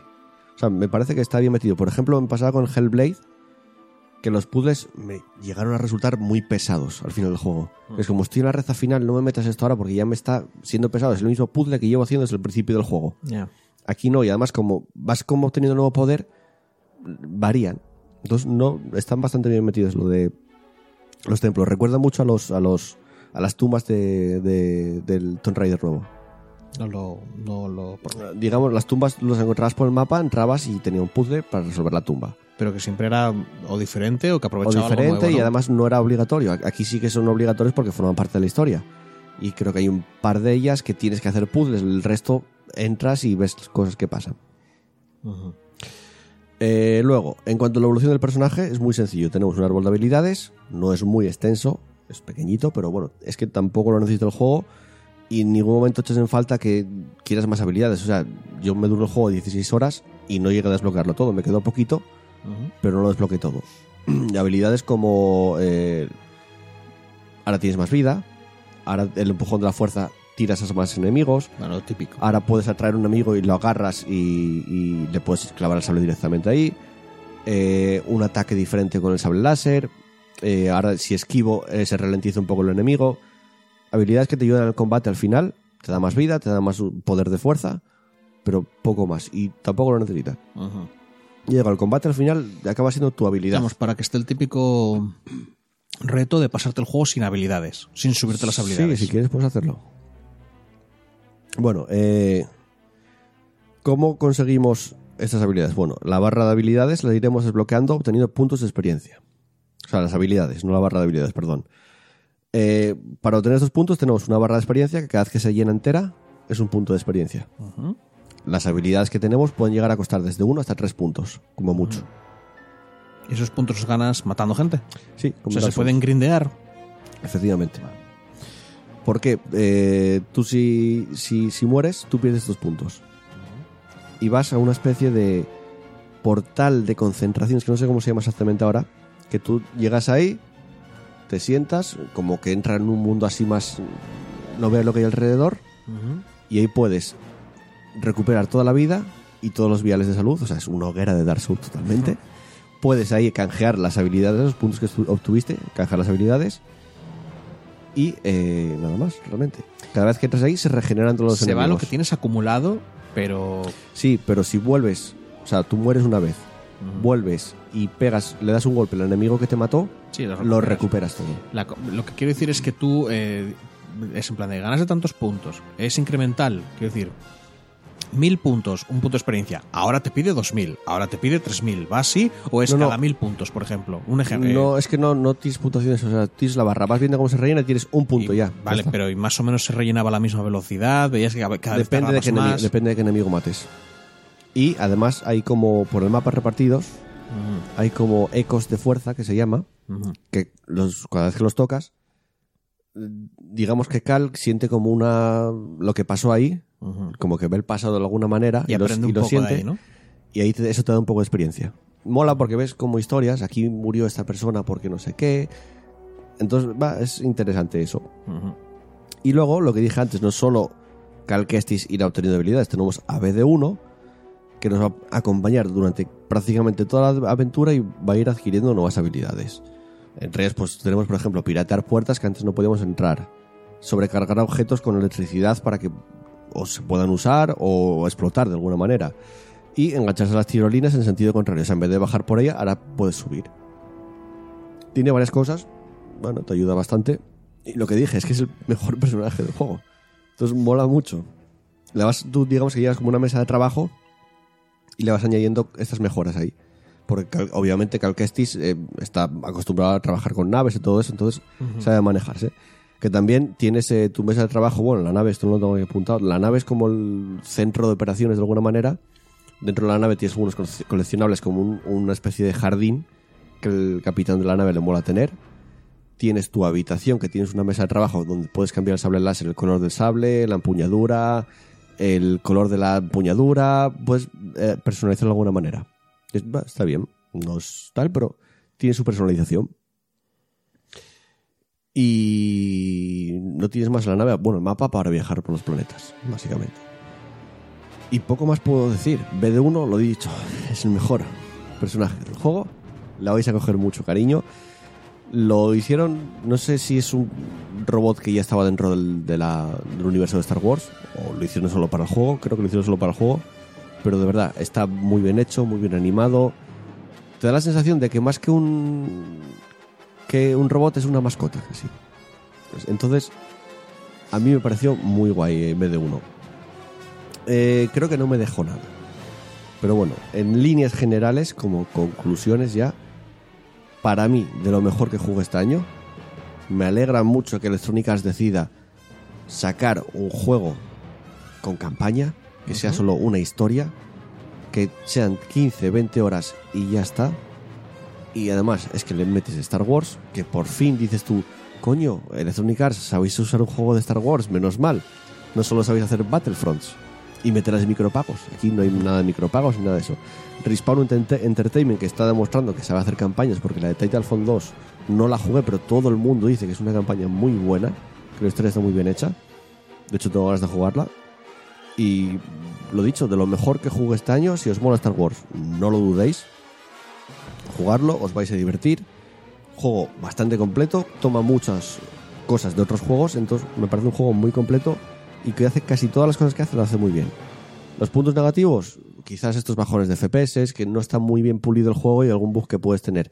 Yo digo que no sé en consolas cómo, cómo irá. Yo mi PC tampoco va muy mal, pero sí que hay zonas con una mayor carga gráfica que notas que hay un descenso de FPS que no en ningún momento te llega a molestar ni para el combate ni para nada. Pero bueno, está ahí. Y nada más que añadir. Como lo que le escuché a cierto señor, que no es un secreto que soy bastante fan, que vino a decir, este juego se nota que es EA intentando reconciliarse con la gente. Sí. A- y vino a decir, a ver si EA se reconcilia más a menudo con la gente. Es verdad, es verdad. Es verdad. No, y Respawn, que casi todo lo que está sacando, dices tú, bien. O sea, lo estáis haciendo bien. Y puede, igual me equivoco, pero puede que sea porque no usa el motor de DICE, que es tan problemático para los juegos de tercera persona. Ya. Es que yo, bueno. No lo sé. Bueno, un juego bueno de Star Wars al año no viene mal, ¿no? Y de Electronic Arts no viene mal. Hasta aquí el análisis, vamos a continuar con eh, el a que estamos jugando.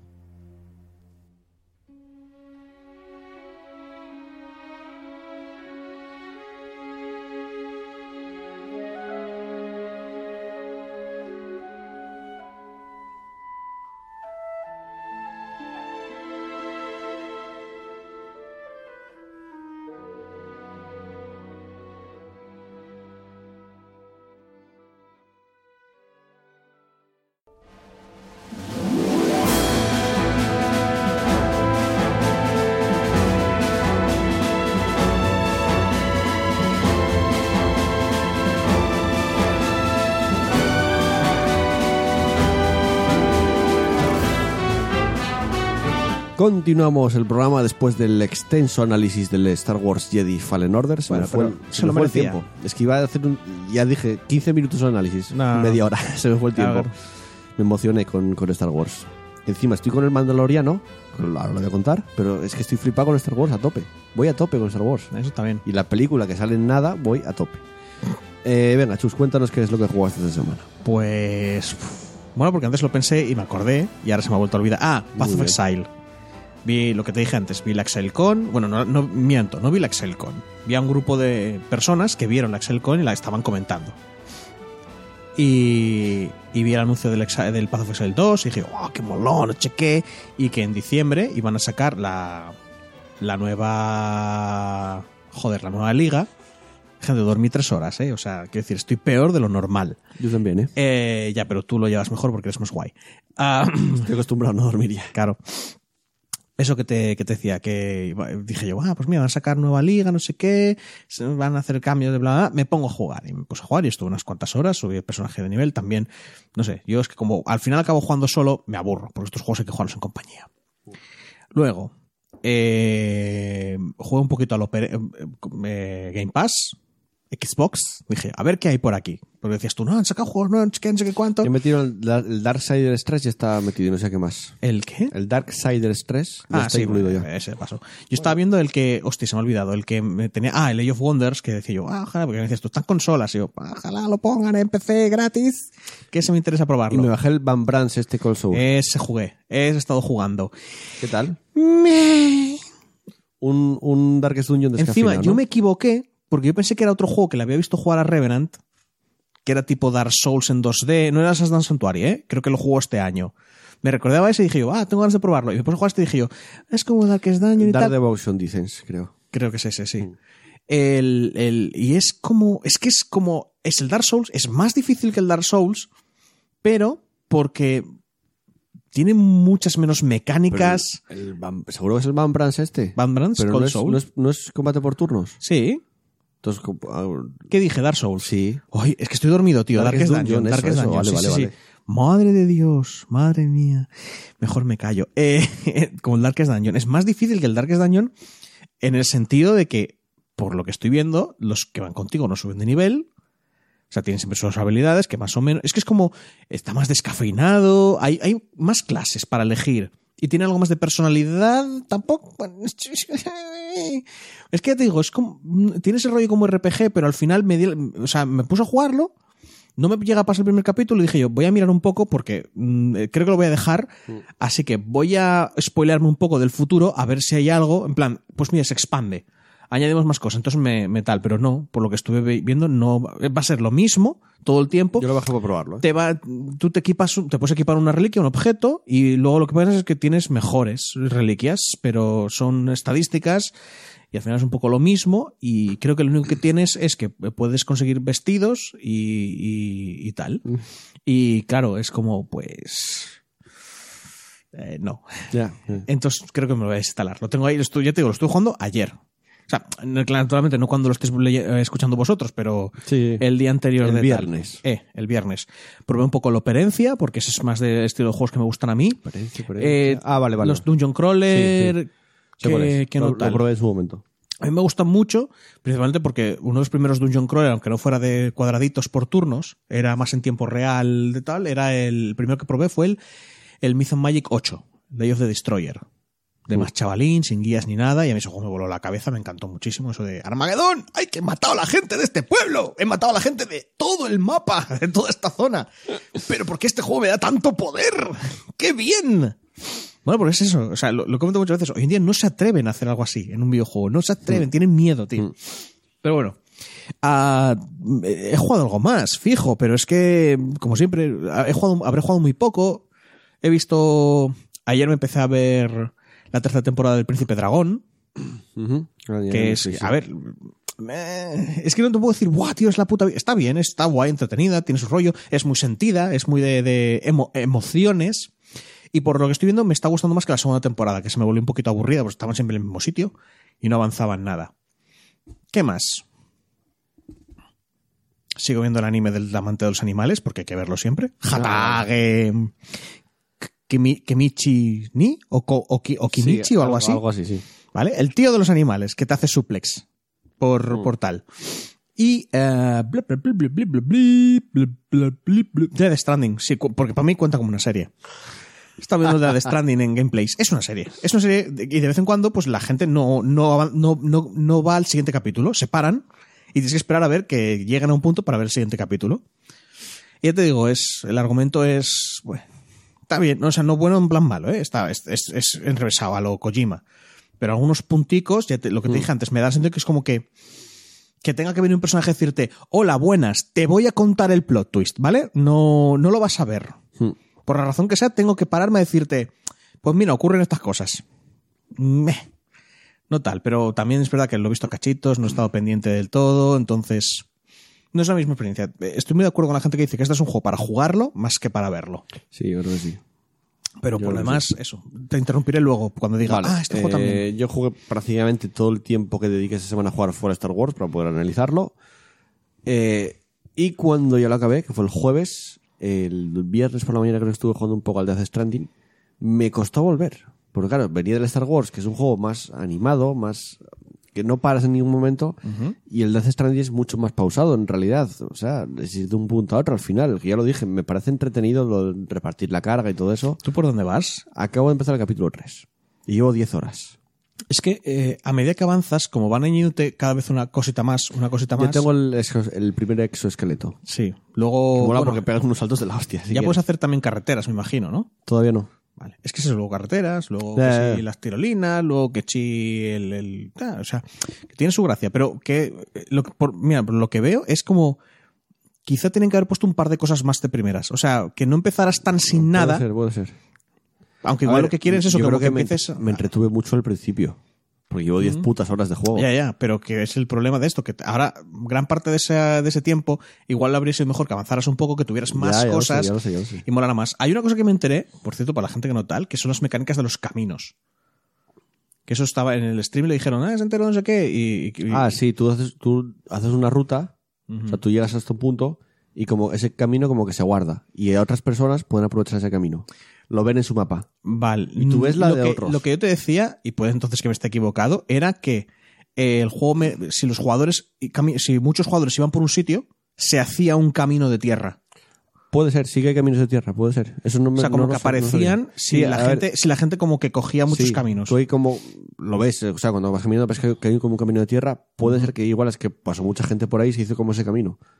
Puede ser que. Eso, así, ya ¿eh? te digo, a mí, eh, ese juego tiene un montón de ideas que me parecen cojonudísimas. Sí, sí, sí, Mm, pero es la gracia que, se- que- que son ideas muy buenas para otro tipo de juego. ¿Vale? Con más rollo multijugador, más de otro palo. Pero también es verdad que, bueno, que es Hideo Kojima y que está bien. Exacto, exacto. El- Que, estoy esperando en algún momento que alguien imite esa jugabilidad En para otra sentido, cosa. Por a ver esas qué sale. Por esas me- mecánicas se nota que al fin y al cabo es un juego de autor. Por esas cosas que tienes propias de, de Kojima.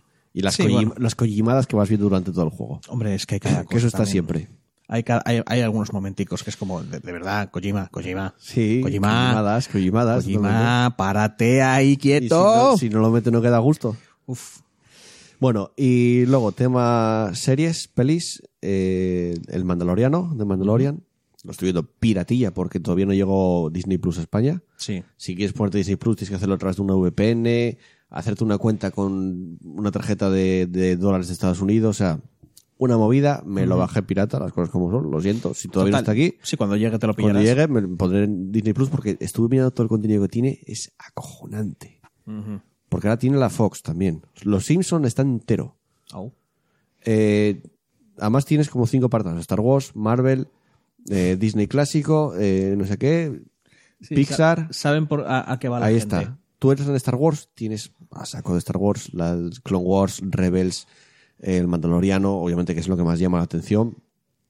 Las películas más remasterizadas a 4K en HDR, o sea, Mola un montón porque en su momento una de las razones por las que tenía Netflix y pagaba Netflix era por lo de Marvel. Las series de Marvel, las ahora series de Marvel. tienes tu apartado de Marvel. Pero es que ahora me la suda. Me he llegado, o sea, no me he visto la segunda temporada de Punisher, por ejemplo. Ah, bueno, bueno. O sea, Yo, yo, no, no sé si es que me, no, no es que me- no- no es que lo odie, ¿eh? pero como que yo ya he tenido bastante Marvel. He comido suficiente Marvel. es gracioso, porque era eso, ya te digo, en su momento, Vale, hace pero unos años era como, Pero es que Disney Plus, tú entras en Marvel, sí, te, aparte de tener todas las películas, Claro. incluida en Game también. sí, sí, o sea, que te puedes hacer maratones. Sí, sin- sí, sí, lo que te dé la gana. Veintipico películas. O sea, Claro, puedes claro. quedarte ahí años viendo Que Marvel. te puedes hacer maratones tú buscándote rollo a la película y tal y cual, pero, ahí está colocado. Tienes las series clásicas de dibujos de Marvel, la de los Oh. X-Men, la del tiririri, ¿En serio? Oh, qué guay. Oh, qué guay. Enterita, que dices tú, joder, qué guay. Sí, porque encima seguro que hay un montón de capítulos que no vimos, porque me acuerdo que esa la, la emitían un poco como les salía de los cojones. Sí. Claro, y dices tú, hostia, me está llamando esta puta mierda. A mí Me está llamando. Películas de Pixar que me molan, películas clásicas de Disney. Quiero algo de variedad. Eh, Es pero el van a ir añadiendo. No, pero- ya, pero Disney, no, es que Disney no tiene variedad. Disney tiene lo que es que lo que acabas de decir Pero es que- eso. No, pero Disney empezó con lo suyo propio. Según avance, van Pero a Marvel cosas es externas. no, pero es que mm, de un tiempo a esta parte, Marvel tiene el sello de Disney. Es Disney. sí, sí, ya- Star ya Wars es Disney. Ya lo sé. O sea, es ver Disney todo el tiempo. Lo bueno de Netflix, sean series de mierda o no, es que es ves pues la visión de esta persona, Ya, la visión de esta. O sea, Netflix no tiene una marca propia de hay que hacer la serie de esta manera. bueno, pero empiezan a coger Creo, cosas vamos. externas también. No sé, ¿eh? A veremos, pero no les veo. Pero bueno. O sea, yo les veo más bien en plan de ¿para qué cojones vamos a coger nada externo? Yo lo que vi, Si podemos vivir de lo nuestro muy fácil. El Mandaloriano. Sí. De momento, dos capítulos, creo que el tercero se emitió ya el viernes. Voy a ver si está para descargar por ahí en páginas piratillas. Que además está en castellano. O sea, castellano Sí. y doblado, castellano, no latino, o sea, no neutral, castellano, castellano. Me está encantando la puta serie. Es raro en cuanto a la duración, porque el primer capítulo duró 39 minutos y el segundo 30. O sea, es muy, muy alterno. Si según avanza la serie durará más y además están gastando una casi 15 millones por capítulo. Se gastan. Y eso que son de media puta hora Ya, ya, ya. pero me está encantando. Digamos que es. De hecho, es que ves muchos guiños al western clásico de Clint Eastwood. Muchísimo.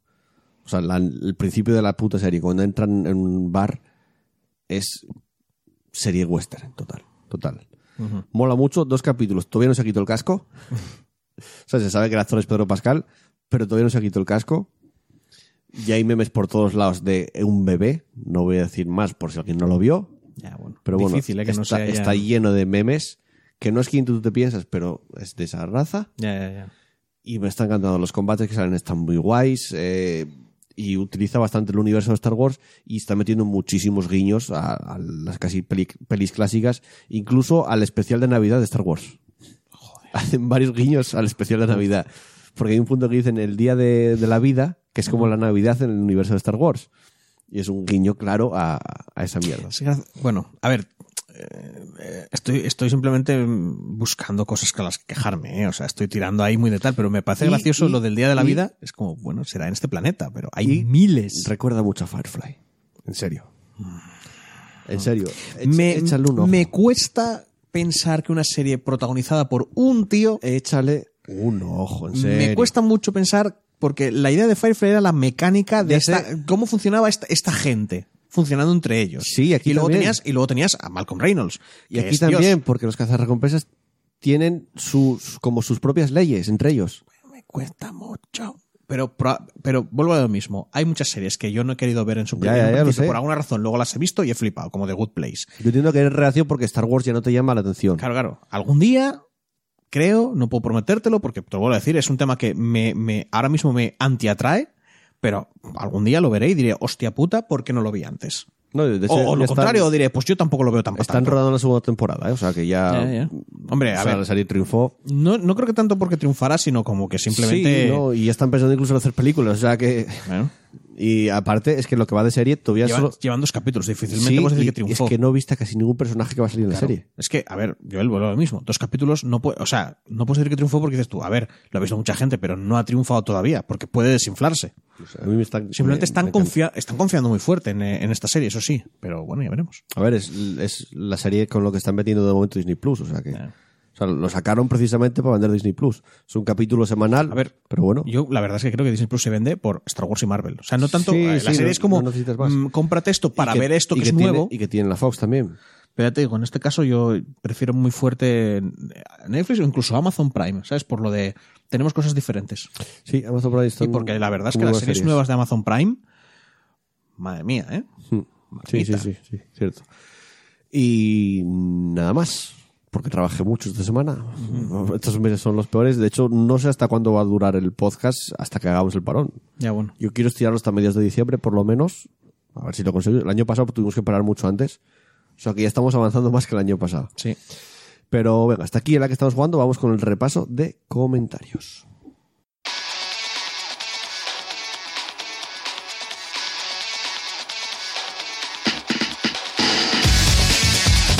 Podéis seguirnos en nuestras redes sociales buscándonos en Facebook como Partida Guardada y en Twitter como arroba Partida Guardada. Y ya sabéis, no seáis tímidos. Podéis dejarnos un comentario en iBox o una reseña en iTunes. Nos vemos por las redes.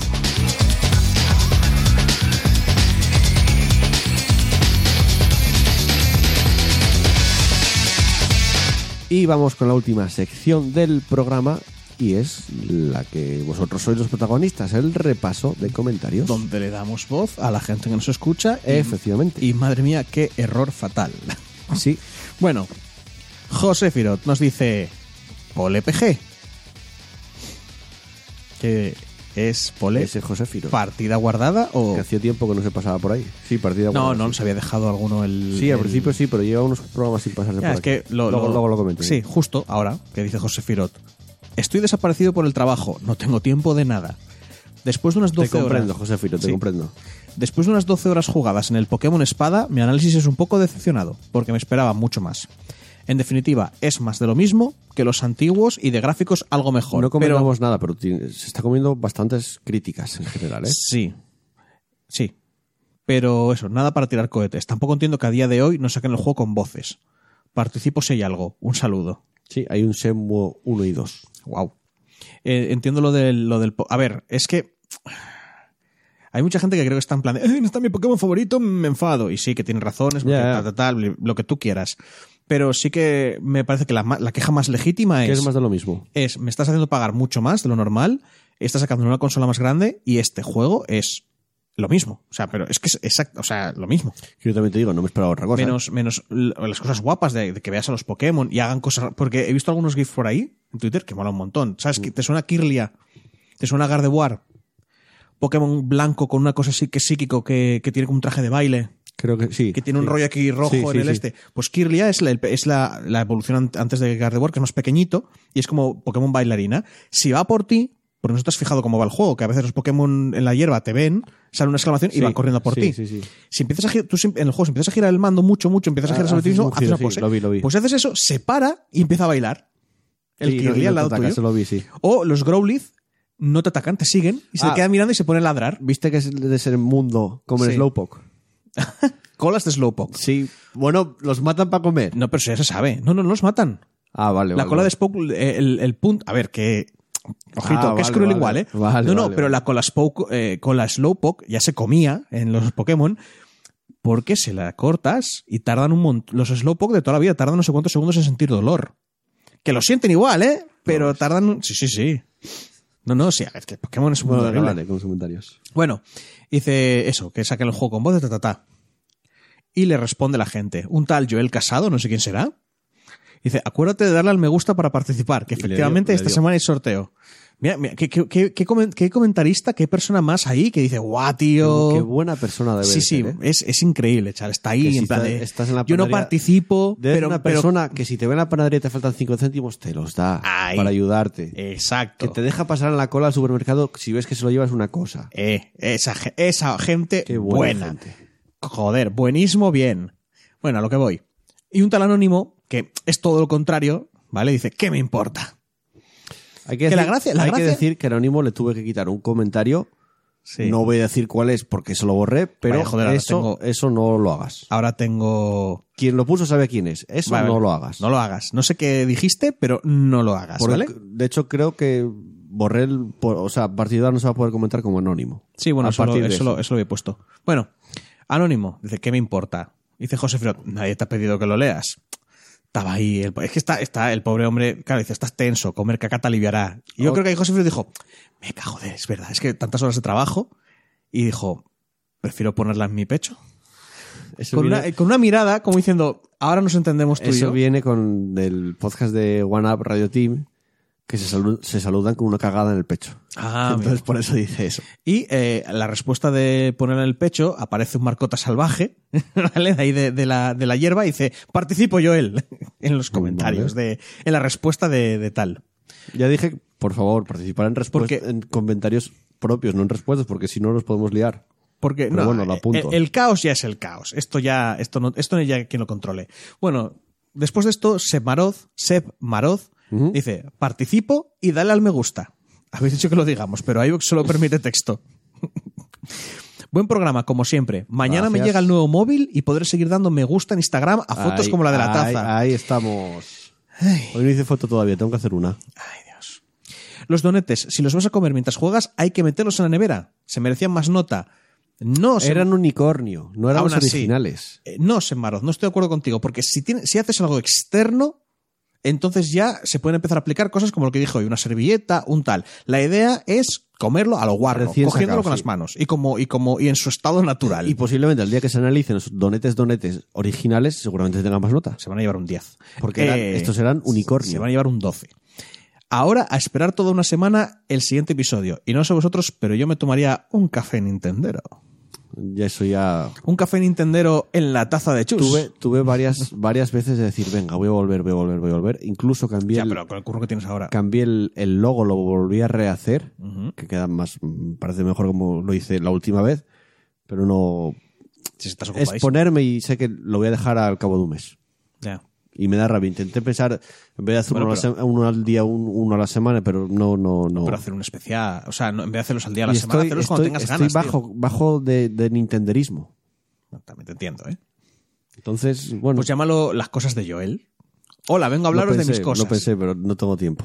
Me gustaría tener más tiempo, pero no, no, no dispongo de más tiempo, Bueno, hombre. desgraciadamente. Algún día, algún día. Esto es como Algún Half-Life día, 3. algún Algún día día. volverá en, en VR y siendo una precuela. si algún día se acaba partida guardada, que obviamente algún día terminará como todo, Sí, cuando nos muramos todos, cuando llegue el apocalipsis zombie o. si es así, no habrá café Nintendo, pero si se acaba antes de que muramos todos, puede que haya café Nintendo porque dispondré de más tiempo. Bueno, sigo. CryptoPhoenix, que creo que tiene su imagen, su gato, avatar es el gato de Sailor Moon, me parece. No lo sé, no sé, sé que es un gato, Bueno, pero igual, sé si no, no, el de Sailor Moon no tenía las orejas tan largas. Uy, no sé cuál es ahora. Bueno, no importa. Voy. Participo. Vale. Parece que Google Stadia se está desinflando a pasos agigantados en un comienzo un poco decepcionante. Veremos si, como decís, no da un cerrojazo antes de despegar. De momento no creo. Podemos añadir a la lista de descontentos que los juegos no alcanzan ni la resolución ni los FPS prometidos. Es que más que resolución y sobre todo el problema de la resolución es el, el- al codificar se reduce todo un poco porque está más comprimido el, el códec. Entonces Sí, bueno. No codifica como un juego normal. Le pasa a YouTube lo mismo. Un vídeo de YouTube se ve con menos calidad siempre porque está codificado. Entonces es, es- viene siendo lo mismo. Pero bueno. irá mejorando según mejor la tecnología al final. Eso. Y dice, ¿creéis que solo será cuestión de tiempo? ¿O se va a la caja de Google Plus? De momento no, porque ya lo dijimos hoy en el programa, no, no es un lanzamiento todavía oficial general. Eso sale el año que viene. También te digo que no, me- hostia, no me acuerdo quién. Es que era alguien de. Ah, En Twitter me parece un tío que cogía y decía, a ver, esto es Google, no sé qué, lo van a chapar y tiene una web en la que pone un temporizador de cuatro años. Porque es lo que tarda Google en chapar sus cosas. ¿Sabes? En plan, de Hablando, cada de- cuatro hablando años de, chapa. de empresas así, me vino ahora a la cabeza no sé por qué. ¿Viste el nuevo coche de Tesla? El, el- el rollo. Sí, que además dicen que es indestructible. En la presentación se rompieron dos cristales. Es que, de- que es mola. Porque es, es que parece un, un coche de- del Race Racer de Play 1. Sí, sí, sí. Es- Pero bueno. no Es que de, de Elon Musk hay que tener un cuidado Ya, ya con lo que sé, ya dice, lo que sé. es un poco, es un sé. poco emocionado el hombre. Sí. Bueno, Carlos Mínguez de Diego nos dice, conexión permanente, Pablo. Ya solo por eso me echa atrás su modelo de negocio. Quieren hacer de los videojuegos una tarifa plana. Y desde luego tengo claro que pasando de su streaming. Eh, Todavía no es tarifa plana porque tienes que comprarte el juego. ya. Sí que es cierto lo de la conexión permanente, que recuerdo cuando se anunció Xbox One, fue muy criticada porque iba a ser con- iba a requerir conexión permanente, que realmente al- en el fondo casi lo necesitas hoy en día. Sí que puedes jugar a juegos en internet, pero lo que Xbox prometía en- o quería ofrecer en un momento era que estuviese siempre conectado a, a internet para combatir la piratería y hubo unas críticas brutales por eso y tuvieron que recular como hicieron con casi todas las políticas de inicio. Yo solo te digo que la conexión permanente a Internet, la única manera de poder más o menos convivir con ello, decir, no me gusta, pero me, sería si hubiera conexión, o sea, si hubiera Internet gratis. Sí. Un servicio de Internet gratuito, universal, público. O sea, todo el mundo tiene acceso. Pero eso ya es más complicado. Eso Claro, ya es, claro, es un- claro, hay que poner, hay que, básicamente, el gobierno tendría que poner pasta, luego, pues, las, telefo- Sí, las sí, de sí, telefonía dirían, ¿qué es esta mierda? ¿Sabes? O sea, habrían un montón de problemas. Y aún así, tampoco me gusta, porque estás conectado y, se, bueno, lo típico, pueden controlar lo que haces, se puede rastrear, te lo pueden cortar. te- mm. Pero bueno, anónimo, un anónimo dice, caca. Comer caca hace que la polla crezca. 10 centímetros. Es lo que necesita Pablo. Recuerdo, Espera, ¿Pablo necesita 10 centímetros de polla? ¿Que le crezca? No ¿Comer caca? No entiendo. Recuerdo que este es el último programa que Anónimos van a poder comentar. A partir de comentar con un usuario. ¿Sabes que uno de ellos, el primero de todos, se va a llamar Anónimo? Me da igual. Te No, registras, te haces anónimo. Nah, seguramente Pero exista ya. ya, ya, con- ya, ya tienes que hacerte una cuenta. Oh. Ya no vas a poder comentar ocultándote en las sombras. Oh. Anónimo. Oculta- eh, ya es que me, me- ya me estoy bajando. Ocultándome en las sombras. Patillo él. bueno. Eh, y el último mensaje, el último comentario, la última tal, Sí. es de Marcota, que igual dijo, meca, mi mensaje en lo de las respuestas igual queda muy enterrado, voy a hacer otro. Dice, hola, hola, partida guardada. Sí. Eh, tengo que comentarlo. Death Stranding plasma a la perfección la naturaleza humana. Ojo, no es matar ni tendencias sexuales, sino el de explorar. Espero que me explique bien, ya que no soy una experta en esto de la escritura. Solo soy alguien que nació en cuna de oro y moriré en ataúd de mármol, o por lo menos no comeré caca en vida. Por otro lado, eso de calificar como enfermedad a los videojuegos y poner límites de edad para dicho tratamiento que no sobrepase los 30 años, me parece lógico ya que Joel es que gane el sorteo. Es un sorteo, va por, por, por suerte. Todos tenemos una edad donde por lo menos sabemos que comer dulces no es comer caca exactamente. Ojo, los videojuegos no es como la droga o el alcoholismo, no genera una dependencia.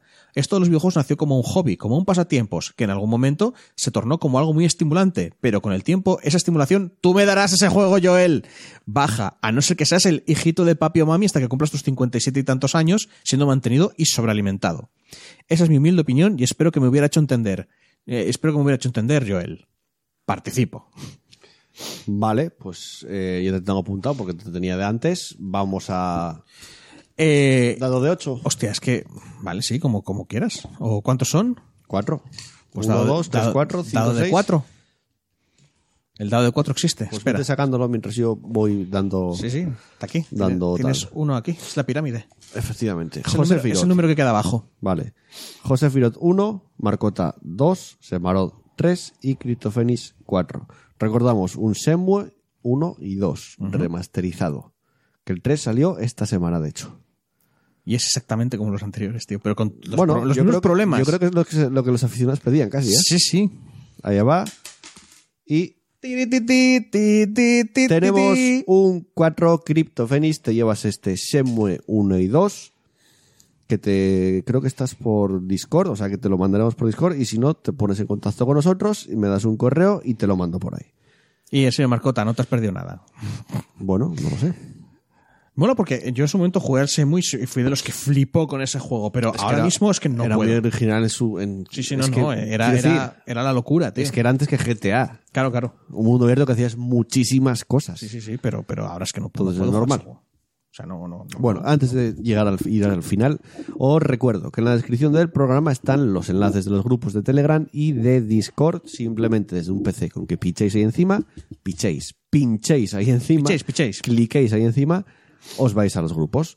También tenemos el Instagram, que todavía tenéis por ahí la taza de chus, la famosa taza de chus. Y si nos queréis apoyar en iBox, si queréis que esto crezca un poquito más con vuestros amables y. Y, y- y es que no sé qué, qué otro adjetivo usar. Bueno, con, con vuestros dineros, Y lúbricos con dineros. vuestros centimillos, porque es poquito, podéis hacerlo Bueno, dándole poco, al será botón. Lo que quieran. Sí, lo, desde 1,49€ hasta 50, creo que me parece una barbaridad. Ya, ya, ya. La verdad es que, toma, 50, ¿qué? ¿Qué? ¿No? ¿Qué? Pues ¿Por qué? ¿Qué tenéis quieres el- que haga? No, no me voy a agachar, ¿eh? Tenéis el botón de apoyar al lado del de suscripción, que si no estáis suscritos ya no sé a qué estáis esperando. Y nos apoyáis, pues bueno, para que esto siga creciendo, para que podamos mejorar el equipo o para que podamos mantenerlo, porque hay bastantes cosas por renovar, de hecho, Ya, bueno. que en breve habrá que hacerlo. Y además eh, tenemos los me gustas, el corazoncito que hay en Evox, que nos ayudan mucho a que nos escuche más gente, a tener más visualización dentro de la plataforma e incluso al estar, como ya nos pasó esta temporada, estar dentro de, de- destacados gracias a los me gustas. Estamos a unos poquitos, porque normalmente estamos en una media de 20, 25. Si llegamos a unos 30 me gustas, estamos en destacados prácticamente. Ah, qué guay. Porque ya nos pasó en No, no deberíamos de ofrecer, quiero decir, si llegamos a 30 me gustas, yo qué sé, caca en la boca de verdad. No. No, ¿eh? No. No, porque se empieza así y se, y se acaba, porque vamos a llegar. y, Sí se, y son. se acaba, y se sí, acaba matando gatos. No, no, calla, no, no. Efectivamente. Ni de lejos. Si llegamos a 30 me gustas, podéis elegir lo que comemos en caca en la boca. O en como No, no, no, no, no, porque entonces van a elegir caca. No, No, porque no. es bollería industrial solo. Sí, sí, bueno, voy a ir industrial, calla. Que te lo mandan por correo. Con, con regalo. Calla, hombre, que, que tú, pero tú lees los comentarios. No, claro, los leo yo. O si no, Robert. No, no, calla, calla. Pero es que esta, esta gente está mal. Bueno, eh, Criptoferis, me pondré en contacto contigo para el Sembo 1 y 2 y nos vamos con el cierre y con el final.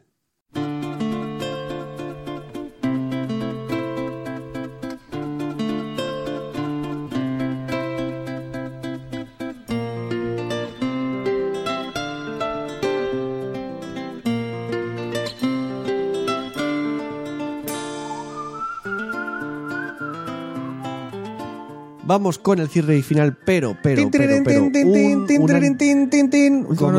comentario, de última hora de Barba Roja, ya hace yo esta semana. Barba va con Joder, retraso. lo puso hace 20 minutos. Efectivamente, o sea, llegaste de puto milagro. Sí, pero la sección tenía que ser la sección. Habrá que hacerla, ¿no? Sí. Pues venga, Eh, Bueno, la musiquilla. Bueno, vamos con ello. Na na na na na na na na na na na na na Na, na, na, Pum. Bueno, sección Barbarroja. Que llega un poco tarde, que está fuera del repaso de comentarios, pero da igual. Leemos esto, nos despedimos y yo me voy a dormir. Efectivamente. Que estoy muy mal. Bueno, Yo, para casa, que me pica la garganta que flipas. dice, saludos, no belgicanos. ¿Cómo se nota que andamos en tiempos revueltos, llenos de noticias y debates? Hay tantas cosas que ocurren que no se me ocurre por dónde podréis ir esta semana. Pues hemos tirado por lo básico, ¿eh? Aún así, voy a intentar anticiparme a ello y sacar dos temas a debate. El primero, Egojima y su película videojuego.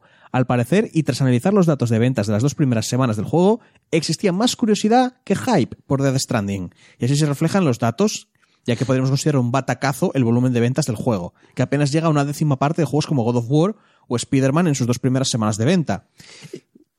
Es que creo que es un juego más de autor. Ya, bueno, no pero- es- No es tan. Pero, palo- la, la- la- pero, pero, por definirlo de alguna manera, palomitero. pero es Hideo Kojima. Sí, También sí, es verdad sí, que mucha gente ya vio lo que se venía Sí, sí, y sí. tal, pero es Hideo Kojima y estos números mm, no acompañan. Mm. Y que está incluso por otros de juegos como Ratchet and Clank. No sé si lo he escrito bien. Creo que está bien escrito, sí. Que pasaron más que desapercibidos en su momento. Tenía por hasta, lo que. hasta película hicieron. Mm, Hostia, es verdad. Por lo que podríamos decir que en general Death Stranding no es un mal juego, pero tampoco es nada del otro mundo. Bueno, tampoco podemos medirlo en el número de ventas, ¿eh?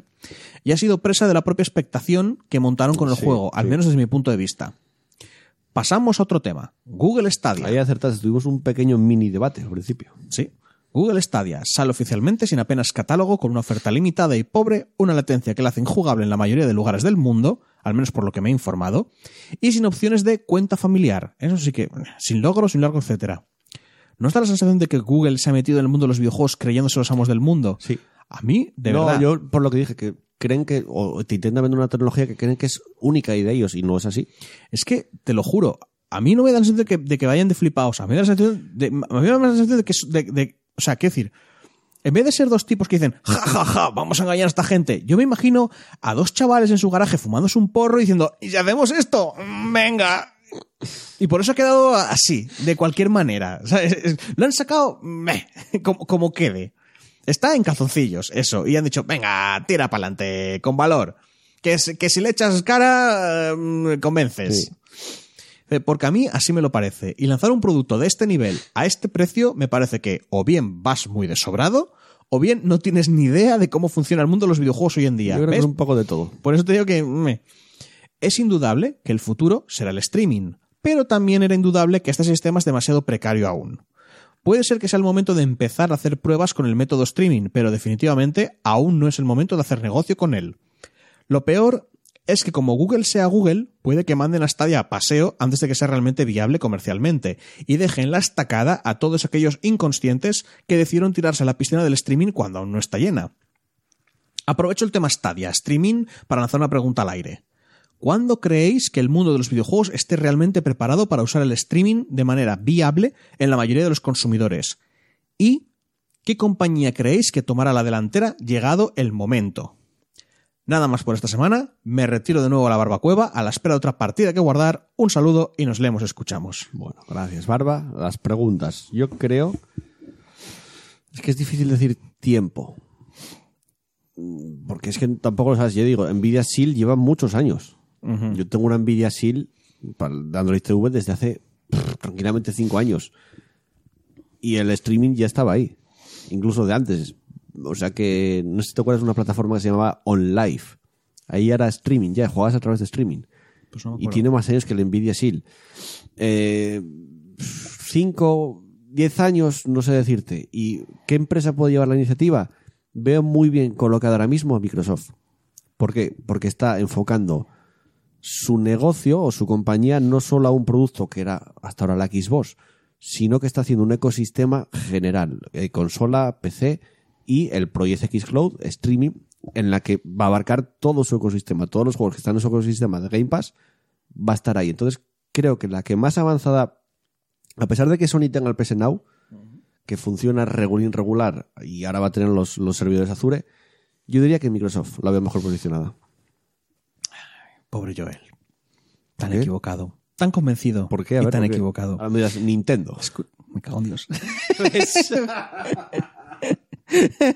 Justo, ¿eh? Justo te iba a decir, el mes que viene y Nintendo. Es la que lo va a hacer. Seguro, seguro. Van a- pero, pero no van a hacer streaming, van a inventar el, el restreaming. Que básicamente es que ellos A ver, ellos streamean su juego en sus casas, te venden un juego, tú lo colocas dentro de tu consola y lo juegas.